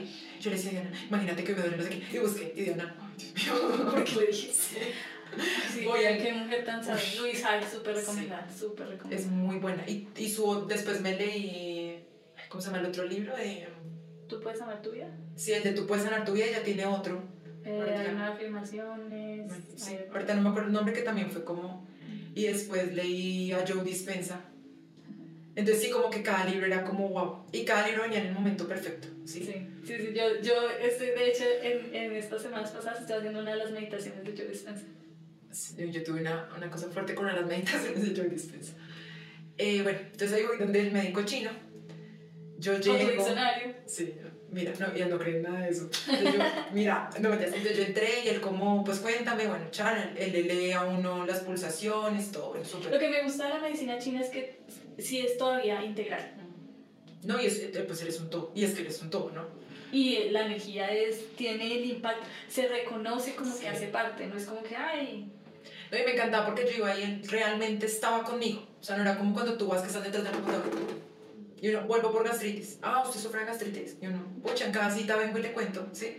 No, con él eras, no, y además él es un hombre hermosísimo, hermosísimo. Yo creo, yo no sé qué decir, fue él es o fue un ángel o algo así, porque tú lo ves y es como, es hermosísimo. Y yo empiezo a contarle todo. Yo estaba como apenas saliendo de la crisis, entonces lloré de todo tal. Y le digo, en la cita le digo, es que yo siento que mis pulmones son de algodón.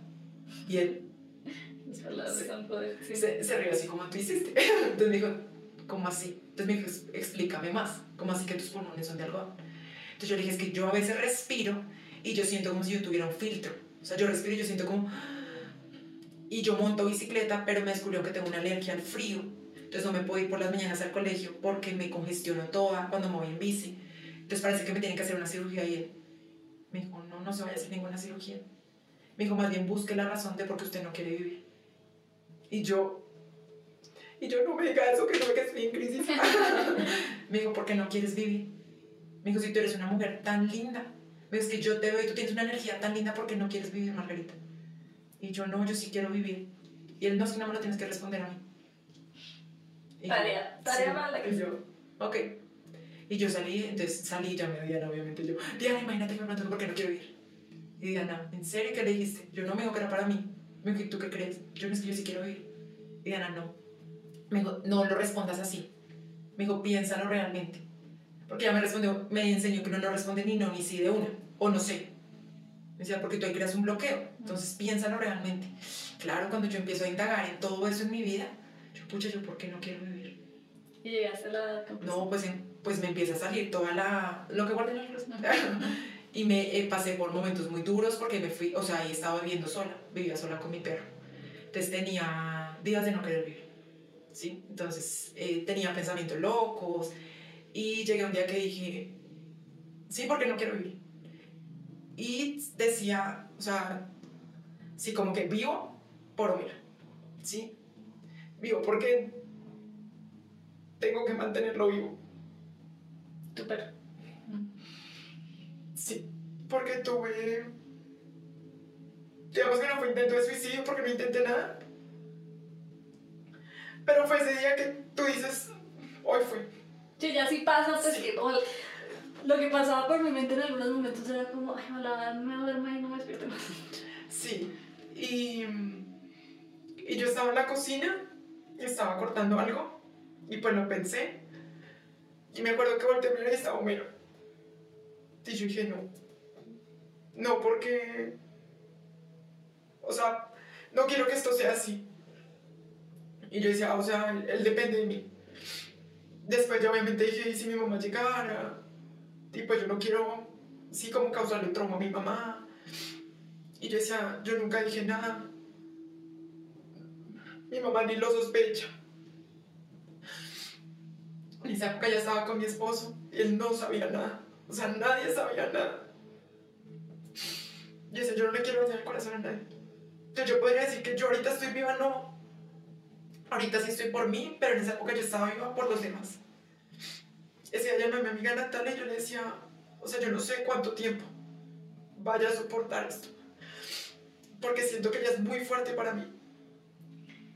Porque eso pasa cuando lo metemos en el Sí. Si uno, si uno tuviera la capacidad de ir sacando De a poquito, sí, doblando una avanza, pero, pero también era, era el proceso que tenías Sí. que vivir.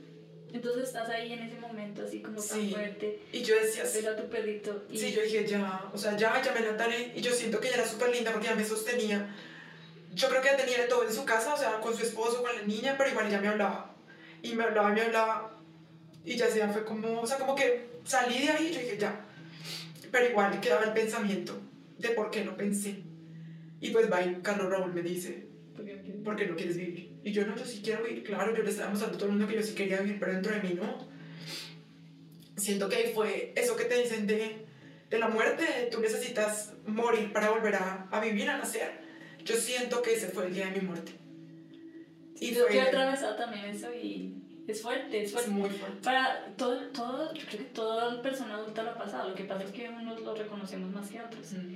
Y se siente una muerte, y se siente un luto, y se siente una crisis, y se siente eh, que de verdad te despides, te, te desgarras. por Sí.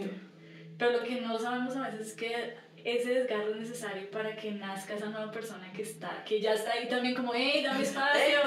Sí, es como las piedras con los cristales que lo rompen y sale el cristal, o sea, es exactamente eso. Qué bonito, sí. Y yo empecé a abrirme, entonces yo dije, como no, o sea, sí se puede, o sea, vamos, llore lo que tenga que llorar, porque es lo que te digo, yo lloro mucho. Entonces yo estaba en el colegio y me ponía a llorar, los niños como, ay, ¿por qué lloras? Y yo, por, y eso también fue muy lindo porque fue señales a ellos, los adultos también lloran. Yo les decía, porque los adultos también lloran. Necesario. Sí, les decía, ustedes nos a las profes todo el tiempo felices, pero no estamos todo el tiempo felices. Entonces también nos ponemos bravos, también lloramos, también. Entonces, claro, igual también fue como una forma de que me llorar. Eh, y fue un proceso, fue, sí, fue muy lindo, pero entonces ahí me abría nuevas experiencias, ahí empecé a ir a retiros, ahí empecé a hacer todo lo de mujeres. Sí, a alcanzar, a, a abrirte a, bueno, listo. eh, o sea, tengo esto, ahora qué hago con esto. Porque es que la idea tampoco es que nos lo echemos todo a- Sí, a, no. a nosotros mismos ni nada, sino No, más- hay muchas cosas para a dónde acudir. Y hay muchas acudir. herramientas, hay muchas herramientas. formas, o sea, hay muchas cosas por conocer. Entonces ahí empecé el yoga, preciso fue pandemia, entonces empecé a hacer kundalini, pero así la más entregada, 5 de la mañana, todos los días hacía Me kundalini. encanta. Eh, me abrí con el kundalini, también como ya vivía sola y llegó la pandemia, volví donde mi mamá. Entonces fue tener una relación diferente con mi mamá, de mujer a mujer, no de madre a hija, sino conocerla de otra manera, conocerla en sus actividades. Qué lindo. Porque mi mamá volvió a danzar, o sea, ella era de grupos folclóricos y eso, cuando nos tiene, deja de danzar, se pensiona, vuelve a danzar. Qué y tenía sus clases virtuales. Entonces yo verla tan feliz para mí era como, "Uy". Ver el respeto que ella tenía en mis momentos secundarios, que ella me decía, yo la escucho por allá, usted como unos... La respiración de fuego. yo la escucho por allá y pues yo la dejo.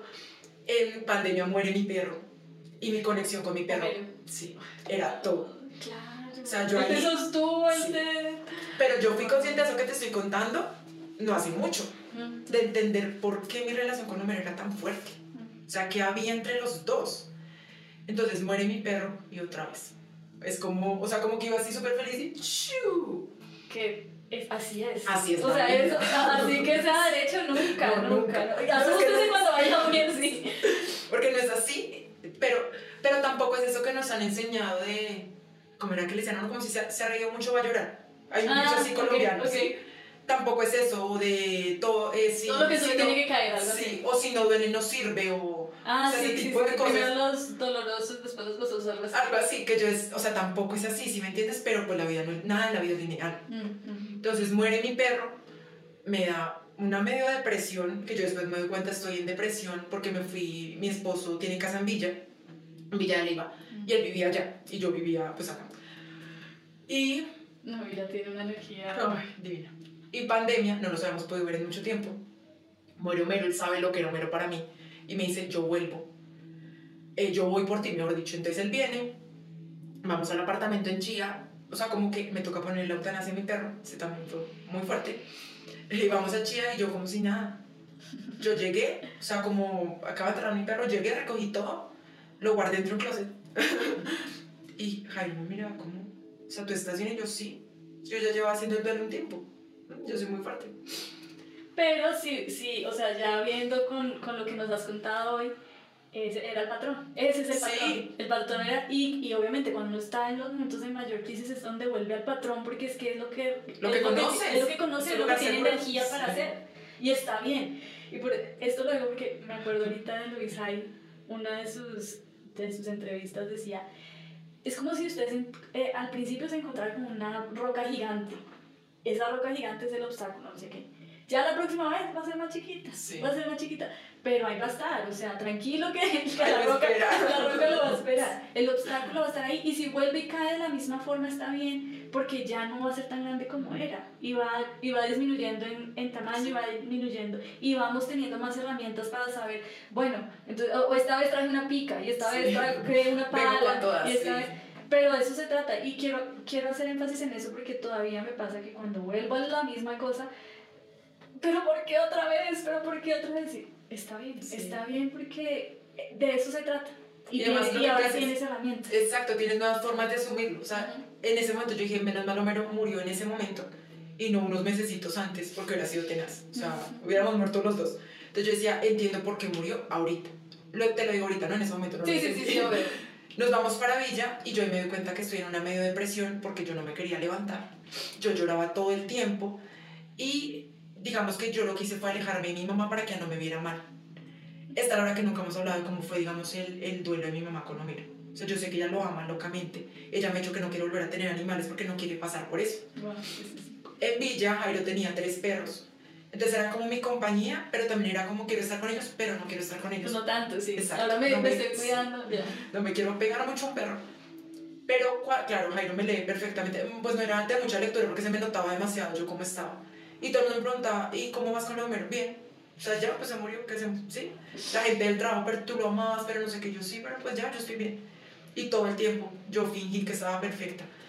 Em, cuando le digo a Jairo, no, pues yo ya me quiero ir para mi casa, porque yo ya me empiezo a sentir como, o sea, eso que tú sientes como, pues ya quiero estar en mi casa porque yo tengo mi apartamento Ya. me fui para, tranqui, me fui para Chía y, mm, y ya me cuenta que no voy a estar muy bien, pues porque voy a estar sola. Entonces ahí me dicen, ¿por qué no adoptas algo?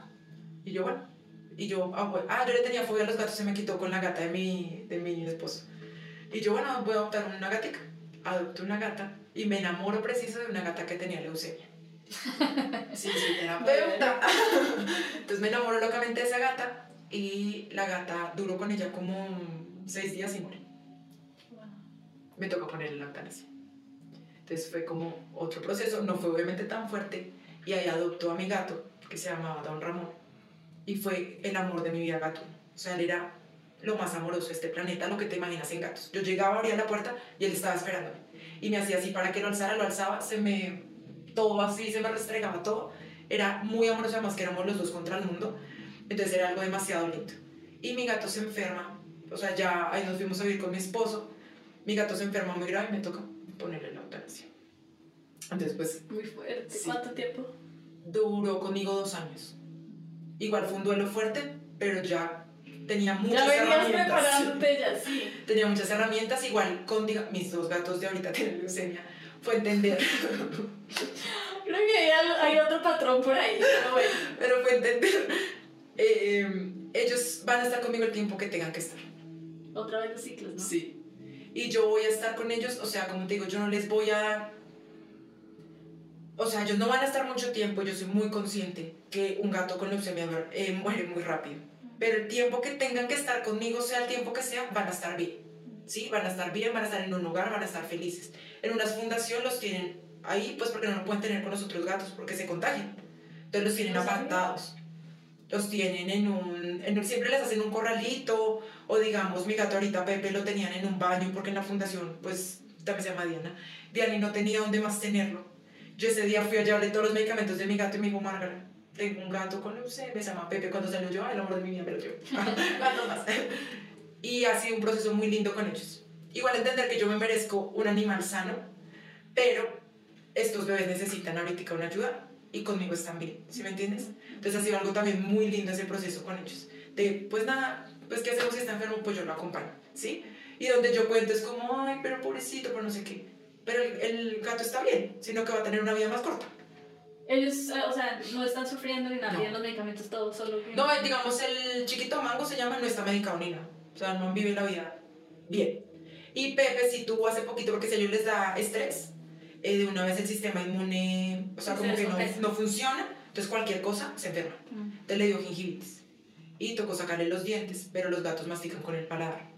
Entonces, digamos que tiene los de arriba y las, los colmillitos, pero pues todo bien. O sea, él está bien. Tengo los dos, tenemos dos perros que son de mi esposo, pero pues ahora están conmigo. Y pues ha sido como todo, todo un proceso fuerte, pero lindo. Entonces ellos son pues la compañía con nosotros todo el tiempo. Y ya, pues sí, o sea, digamos que también, pues como les contaba, en el círculo donde nos conocimos, eh, también pues mi esposo tuvo como una crisis, eh, sufría de ansiedad, que era lo que nos habían dicho. Después ya nos dimos cuenta que lo que tiene es eh, un TOC, que es un trastorno obsesivo compulsivo que Ah, se, ok, sí, se obsesiona con algo y vuelve, y vuelve. Eh, pero él también ha ganado muchas herramientas. Sí, es que no se trata de, de no tener obstáculos, o sea, se trata de que los obstáculos van a llegar, Sí. indiscutiblemente, o sea, indiscutiblemente va a llegar un momento donde no te sientes bien. Lo que haces es adquirir herramientas y que y no hay un solo camino, hay muchos, Muchos, caminos, hay muchos caminos. La danza, el yoga, los círculos de palabra, hablar entre nosotras, eh, eso, es, eso sana y sostiene y Sí. es válido y por eso es que debemos, o sea, debemos buscar gente para soportarnos y sostenernos mutuamente. Y qué Sí, bonito que total. hayas tenido esa, esa Sí, oportunidad. y además que entro a ser cuidadora, que vine a aceptar que fui cuidadora hace como un mes que tuvimos una cita con su psicóloga. Y me dijo, como ya, o sea, acéptalo, fuiste cuidadora. Y yo, ok, porque yo no quería ese rol. Yo era como, no, yo soy su pareja.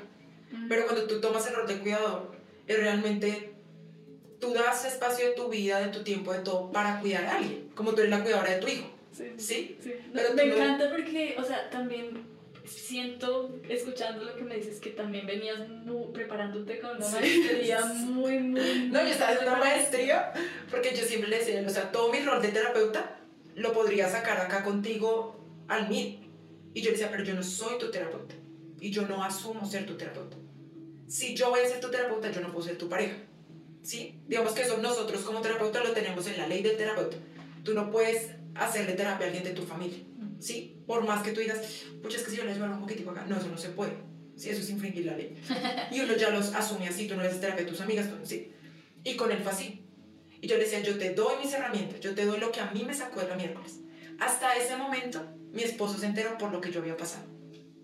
Un día que nos sentamos, él me dijo, yo no sé si yo voy a poder con esto. Porque Permíteme. él sufrió una depresión, nosotros terminamos, ahí se le desata un ataque de pánico que le genera una depresión, pues porque le daba miedo volver a tener el ataque de pánico. Ahí yo, digamos que vuelvo, eh, nos juntamos otra vez, nos vamos a vivir juntos. Más fue por cuidado que por la relación y no habíamos vuelto. Eh, y un día que él está muy mal, yo le digo, venga mi amor, siéntese. Y le ¿Cuánto tiempo tienes? Sí. Nos sentamos y pues obviamente con llorada, con todo decirle, lloran porque él siempre me decía como, discúlpame porque yo no te conté la verdad. Y yo entre tan tontito, no te preocupes. pues fue como, pues yo tampoco te dije la verdad. Y le conté todo y claro, la primera reacción de él fue, pues nunca, como nunca me dijiste nada para ayudarte. Y yo le decía, yo siempre estuve sostenida por mis amigas, pero, pero pues sí quiero que sepas. Le dije, no tanto para que tú digas, pobrecita mi novia, ¿por qué pasó? No. Para que tú veas que... Que te entiendo. Exacto. Sí, en ese momento no era empatía, era compasión, porque yo también pasé por ahí. Decirle, pero a mí esto fue lo que me funcionó, yo hacía esto. Yo le decía, yo me levantaba, yo no me podía volver a acostar. O sea, eso que uno dice, ay, cinco minuticos más no, porque yo caía en la depresión. Entonces yo le decía, yo me levanto y yo me tengo que activar, porque yo no me puedo volver a acostar.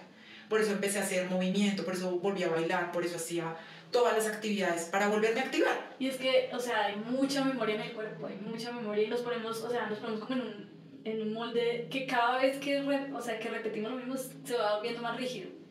Y por eso el movimiento es, Sí, los es- yoga, ejercicio, bailar. Pero entonces yo todos los días me iba a trabajar pensando, cuando yo vuelva Jairo va a estar. ¿Sí me entiendes? Yo decía, Jairo va a seguir vivo. Qué. Entonces yo me iba a trabajar y yo le escribía todo el tiempo, yo lo llamaba todo el tiempo. Me decía, voy a salir a montar bici. Y yo, ok, dos horas, tres horas. Y yo, ¿por qué no me escribe?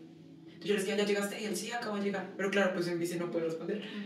Y fue un tiempo fuerte, fue muy fuerte. Y todo el tiempo yo llegaba a la casa a estar fuerte. Yo decía, yo no puedo estar mal porque él está mal. Y yo llegaba, ¿cómo has entrado? Súper.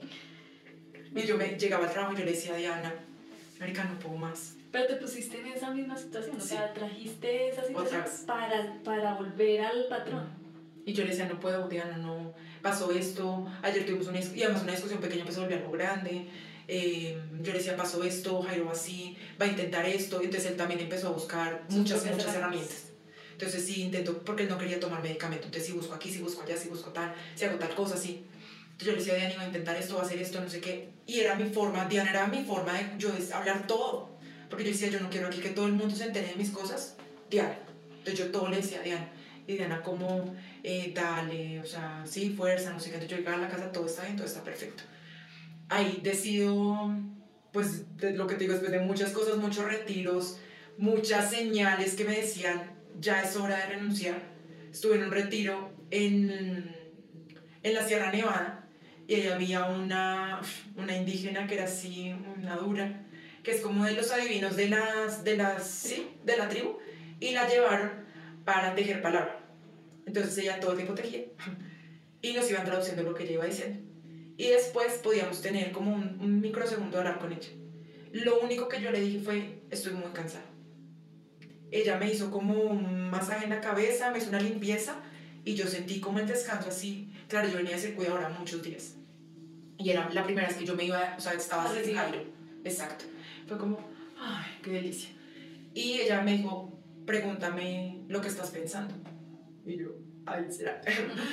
Entonces yo ahí decidí preguntar algo para mí, porque llevaba mucho tiempo sin pensar en mí y no me había dado cuenta de eso.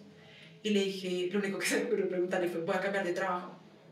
Y ella sonrió y me dijo, sí, sí vas a cambiar de trabajo. Y yo ahí estaba esperando a una oferta laboral que me habían hecho de si pasaba o no. Yo dije, ay, ya fue, me fui. Y no pasé. Y fue como, no. Se fue mi amiga, la fonoaudióloga. Entonces ahí entendí que igual eso era cambiar de trabajo, porque ella ya no iba a estar. Y nosotros éramos así, como el super equipo. Entonces el último año fue sin ella y sí, realmente fue cambiar de trabajo. Y ya ahí fue como, ya, o sea, miles de, de señales, a mí me caían plumas, yo iba a retiros, digamos, fue un retiro de silencio y llegó todo, o sea, todo, todo lo que yo pedía me llegaba por medio del tarot, me llegaba por medio de cartas. Si yo decía, sí, veo una libélula es porque tengo que cambiar de trabajo y también me pasaba una libélula. O sea, era así, tal cual, era muy evidente. Que fue que yo dije como, ya, o sea, ¿qué estoy haciendo? ¿Me entiendes? O Eh, sea, por ejemplo, acá sería como un ejemplo de cuando ya el ciclo se ha cumplido y tú te Ya, estabas corriendo sí. no lo veo, no, no, no es conmigo. No, y cuando ya yo le dije a mi jefe, como yo ya no sigo, por algo de que pasó con el horario, que fue otra señal que dije, ya sí, sí, sí, si me tengo que ir, no me van a cambiar el horario, porque yo estaba pidiendo un cambio de horario. Cuando llego a firmar el contrato me dicen, no hay cambio de horario. Yo, perfecto. Ese día salí, decidí. Cuando le, le digo a mi jefe, me dice, estás teniendo un ataque de ansiedad, piénsalo bien. Le dije, no, llevo dos años pensándolo. No, y además, o sea, muy intrusivo, como así Sí. que... Me, le dije, llevo dos años pensándolo y pues yo estoy muy agradecida, pero me voy. Ahí, bueno, duraron como un mes diciéndome, te vamos a subir el sueldo, te vamos a hacer no sé qué. Yo decía, no, es que yo estoy pidiendo es cambio de horario, yo no estoy pidiendo nada más. O sea, no es nada más, si no hay cambio de horario, no hay margarita más allá. Y ya es algo, ya digamos, bueno, nos vamos a vivir a Tabio. Y pues cambian muchas cosas al estar todo el tiempo juntos. Y yo darme cuenta que yo nunca había hablado con Jairo. O sea, yo todo el tiempo hablaba con mis amigas. Con Jairo yo siempre estaba bien. Y era la cuidadora. Sí. Ahí ya empezamos, volvemos a ser pareja porque pues él en este momento está muchísimo mejor. Como todos en la vida tiene sus subidas y bajadas. Pero digamos que ya volvemos a ser tú y yo pareja. Y un día llega el psicólogo y yo había tenido un mal día. Él entra a la casa y yo, trin, estoy bien. Entra y yo, ¿cómo te va el psicólogo? Así la madre de casa. y él me dice, eh, bien, no sé qué. Entra a lavarse las manos. Cuando sale, es como, él me decía, o sea, sí, sale como, y me ve y me dice, ¿qué tienes? Y yo, ¿por qué? Y él, no, estás como molesta, yo no. Pero a mí se me notaba, o sea, yo ya no podía esconderlo más. Y ya no tenías el, el apoyo de, de tus amigas, o sí todavía. Sí lo tenía, pero pues no era lo mismo, ¿no? Porque O vamos... sea, ya no estabas en el trabajo. Exacto. Ya, ya, ya. Sí, y para mí por teléfono eso es súper difícil, o sea, yo no soy buena en eso. Entonces ya no me había podido ver esos días con día, o sea, yo estaba con todo, ¿sí me entiendes? Y fue como, entonces ya nos sentamos a trabajar en, en lo que me preguntaste cuando llegué, cómo arrancar el emprendimiento. Nos sentamos a- nada. a trabajar en lo de la casa de chocolate y sonó una canción y yo, ¡pum!, me ataqué a llorar. Y Jairo, ¿qué pasó? ¿Qué hice? Me dijo. Y yo, pero porque siempre tiene que ser sobre ti, no sé qué, ta, ta, ta. Y él, ok, y se fue a tocar batería. Y tal, ahí empieza, claro, empiezo a pensar, digo, ¿por qué tengo que actuar frente a él? Me encanta que, que- o sea, Sí. esa herramienta la usas mucho. Mucho. El, la, la- el autocuestionamiento. Sí. Y la Porque introspección, o sea, ¿qué estoy haciendo? ¿Qué estoy haciendo? O sea, ¿es mi pareja y actúo frente a él? No. ¿Y por qué? ¿Y Y quién no? Qué bonito porque también es el momento en el que se rompe el patrón. Sí. En el que dices, bueno, ya, no más. No más, no más. Y yo digo, yo no quiero actuar frente a él. Es que vivo con él, por eso vivo cansada. Porque yo no puedo estar bien todos los días. Y cuando él sale de tocar batería, yo igual llorando le digo, no, no, no está pasando nada contigo. Soy yo. Entonces el que, claro, entonces él de una vez se asusta, ¿qué pasó? Entonces yo le dije, no, y lo peor es que ni siquiera es que esté mal, mejor dicho que me esté muriendo. Le dije, no, solo tuve un mal día, eh, me quedé pensando en esto, eh, pasó tal cosa. Eh, ay, se me acuerdo que se generó todo. Todo se generó un comentario chistoso que hizo mi papá, mi papá súper chistoso, pero es chistoso, sarcástico, y yo me quedé pensando en eso. Y ya, al otro día se me despertó por la mala. Yo le dije, es eso. Le dije, lo que pasa es que yo no estoy acostumbrada a hablar contigo. Yo estoy acostumbrada a hablar con mis amigas. Yo estoy acostumbrada a hablar con ¿Cuál mujeres. fue la recepción de él? Muy tranquilo. Es que él es, él es un amor. Yo ya lo amo tanto. O sea, y él se quedó así escuchándome. Y me dijo, pero tenemos que aprender a hablar porque ahora estás conmigo. Yo le dije, sí. Entonces, pero en ese momento yo le dije, sí, es que ese es el problema. O sea, no, ¿dónde están mis amigas? Yo le dije, yo extraño mucho a Nata, yo extraño mucho a Diana, es que acabo de cambiar. O sea, le dije, llevo toda mi vida por fuera y ahorita estoy dentro de la casa 24-7 contigo. Y no sé cómo hacerlo. Y él, pues normal, porque es algo nuevo, pero lo vamos a hacer entre los dos, no sé qué está. Entonces ya como que lo recibió bien. Y yo le dije, si, si tú me ves que tengo días malos, pues es que yo también tengo días malos. Como todo el mundo. Lo que Y estoy es que segura se que ven eso no, era, eso no era de él. O sea, él no era, no era como que él te fuera a juzgar, sino era No, lo que tú sí. creías que iba a pasar. Y además era esa misma perfección que yo te decía que yo sentía que tenía que tener con mi mamá, Mm. la estaba ahora poniendo con él. Mm. Entonces yo tengo que ser la esposa perfecta, la madre perruna y gatuna perfecta. Eh, salí de trabajar, pero como fue mi decisión, pues no puedo pasar por malas situaciones porque fue mi decisión. Sí, una decisión pensada, consciente, todo. Eso no pasa. Y también tengo días en que digo, pucha, pero es decidirme del trabajo. No tanto por el lugar, sino digamos eso, mis amigas, el sueldo, el no sé qué. La comodidad financiera. Exacto. Y vuelvo otra vez y digo, no. O sea, no Estoy bien. estoy bien, estoy muy bien. Porque me puedo levantar tarde, nunca en mi vida me han podido levantar porque tengo mis cosas, mis horarios, he conocido nueva gente, me he abierto nuevas cosas. Lo que te decía antes, tengo el emprendimiento de chocolate que lo amo locamente, son muy buenos. Eh, tengo mi Ah, emprendimiento. Rápidamente, ¿cómo es en Instagram para ponerlo en el video? Y que... Ah, bueno, es Casa de Chocolate, guion bajo Tabio. Eh, ya, es así. es, Sí, es. Tengo también, soy emprendedora con mis terapias, entonces yo voy a las casas a hacer terapia. Eh, ese también tiene Instagram que se llama Terapias en Casa, creo que es guion bajo 16. Eh, entonces también hago estimulación temprana, tengo chiquitos de estimulación temprana, que eso ha sido súper lindo. Volver a conectar con niños tan chiquiticos, me encanta. Eh, también abrí un grupo para hacer ejercicio con las mujeres, con mis amigas más Ah, cercanas. Hacemos ejercicio tres veces a la semana. Pero entonces digamos que yo dije, yo no quiero hacer como una rutina de pesas, no sé qué. Entonces la primera parte es como danza consciente, la siguiente parte es ejercicio, ya rutina quema calorías o fortalece el glúteo. Y después es eh, estiramiento y relajación. ¿Y tú la lideras? Yo la lidero. Ah, y puedo meter. Sí, obvio, obvio. Sí, quiero muchas mujeres en ese grupo. Ah, porque, bueno. digamos, sí, ha sido muy lindo. Pero entonces ahí, digamos que viéndolo desde otro punto, es cuando tú te das cuenta todas las excusas que nos ponemos para hacer las cosas.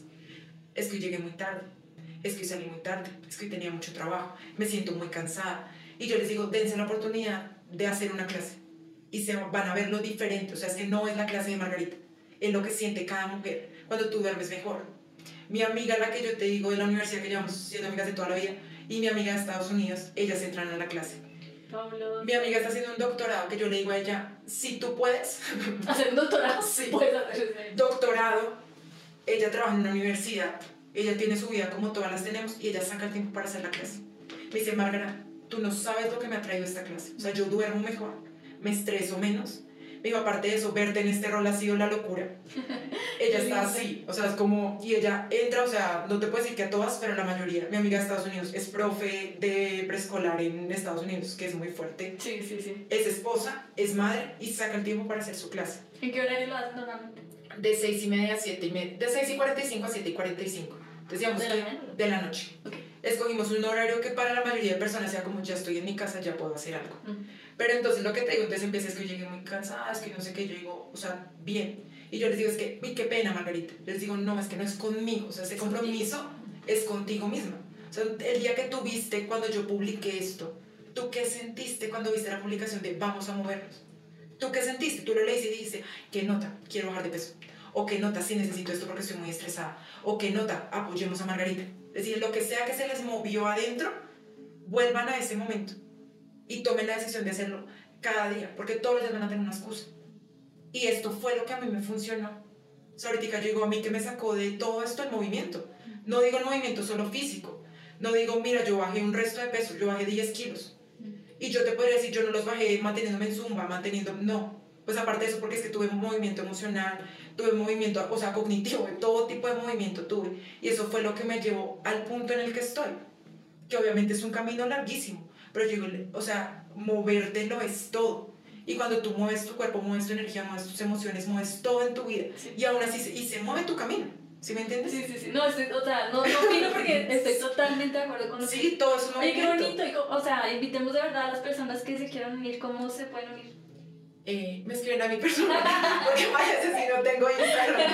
Sí, no, en serio, a mi, a mi Instagram normal, que es, pues creo que es Margarita1606, ese sí casi nunca lo doy. Sí, bueno. Después te paso Sí, todo sí, tú me dices cómo y, y, lo, Sí. y lo miramos porque... O a mi, a mi teléfono, pues al personal también. Y me, me escriben ahí y empezamos como todo ese proceso, digamos, si es necesario, no sé, ajustar horarios o algo, pues para que en serio podamos empezar. Y es para mujeres. O sea, digamos que es un grupo solo para mujeres, se llama Movámonos entre mujeres. Qué lindo. Entonces, y qué así, bonito. sí. Y qué bonito porque eso también me lleva a que se nota que has hecho un trabajo en ti muy concienzudo, muy profundo, muy real. Y cuando eso pasa, no hay sino como esa, ese querer vo- volcarse al servicio, ¿no? O sea, Sí. como que estoy bien, me siento bien, ahora sí de verdad. Ahora sí es en serio. Ahora sí, sí, cosas en el closet. Y, y quiero que, que más nos sintamos así, Sí. más. Yo creo que por eso es tan bonito estos espacios como de poder conectarnos entre mujeres y escuchar y sanar. El solo poder escuchar y darse tiempo de escuchar un espacio como estos es muy bonito porque es que te reconoces en el otro. Sí, sí, totalmente. Cuando tú me hiciste la invitación, que yo te decía que yo decía, ¿por qué yo? Y después dije, es que mi historia es muy cercana a muchas mujeres, ¿sí? Y muchas mujeres que tal vez todavía sienten que tienen que Salgo ser, cosas en el closet. sí, y que tengo que ser muy perfecta. Yo siempre estoy bien peinada, bien maquillada, bien linda, que mi esposo me vea linda, que mi mamá, que mi papá, que todos. Yo soy la mejor maestra, yo soy la mejor persona de este planeta. Y sí eres la mejor persona. Pero igual también está bien si un día te levantas y no te quieres ni bañar, ¿sí? Y así también eres perfecta, ¿sí? Y es en serio algo que yo digo, todos nos merecemos pasar por este proceso, o sea, todos nos merecemos ver la luz y ser la luz, ¿sí? O sea, que tú te levantes todos los días y digo, pucha, o sea, brillo con una energía impresionante, pero hoy no me miren si me va a tapar este brillo con la cobija. está lindo y está bien, pero que veamos que a todas nos pasa eso, porque es que a, veces pasa eso, o sea, vemos mujeres tan perfectas en redes, en los medios, en todo lado que tú dices, pucha, que horas, no sé, se no tragó tanta energía, ¿sí me entiendes? Y digamos, cuando uno empieza por este camino, tú sigues a personas en Instagram y qué es lo que publican, igual lo lindo de su vida, o sea, es que nadie se va a poner una foto recién levantada, o el día que más lloré, ese día pongo la foto. No, o sea, todas ponemos, porque yo también lo hago, las fotos el día que te sientes activa, que te sientes linda, que, ¿cierto? Y eso está lindo, pero también está lindo ver el otro lado. Y que igual es lo que yo te decía ahorita, yo estuve sostenida por mis amigas y todas estamos sostenidas por todo. O Y sea, si no está sostenida, busca. ah, o Busca quien te busca, sostenga. porque Hay muchos espacios que están saliendo ahorita. Estamos grabando esto en Casa Gaia y acá es un lugar donde se están dando muchas cosas, muchas herramientas para que en serio la gente venga y, y encuentre ese equipo para ser sostenido. Sí, sí, no, y es que, o sea, yo a veces siento que uno siente que está solo, pero siempre hay alguien o que te está sosteniendo o que te puede sostener. Sí, sí, sí, sí. Sí, tú dices, estoy Pero también este es, hay que alzar la mano. Sí. Hay que alzar la mano porque no podemos y, y no queremos ni podemos la ayuda de todos. Entonces también es bueno alzar la mano la- con la gente que uno resuena y que, Sí. y que siente conexión. Y, la solo, familia. sí, y cuando tú hablas y sacas todo de ti, siento que ese es el primer paso. Mm. Que tú puedas hablar, que tú puedas, así como decíamos con mis amigas, nos reunimos, es a vomitar.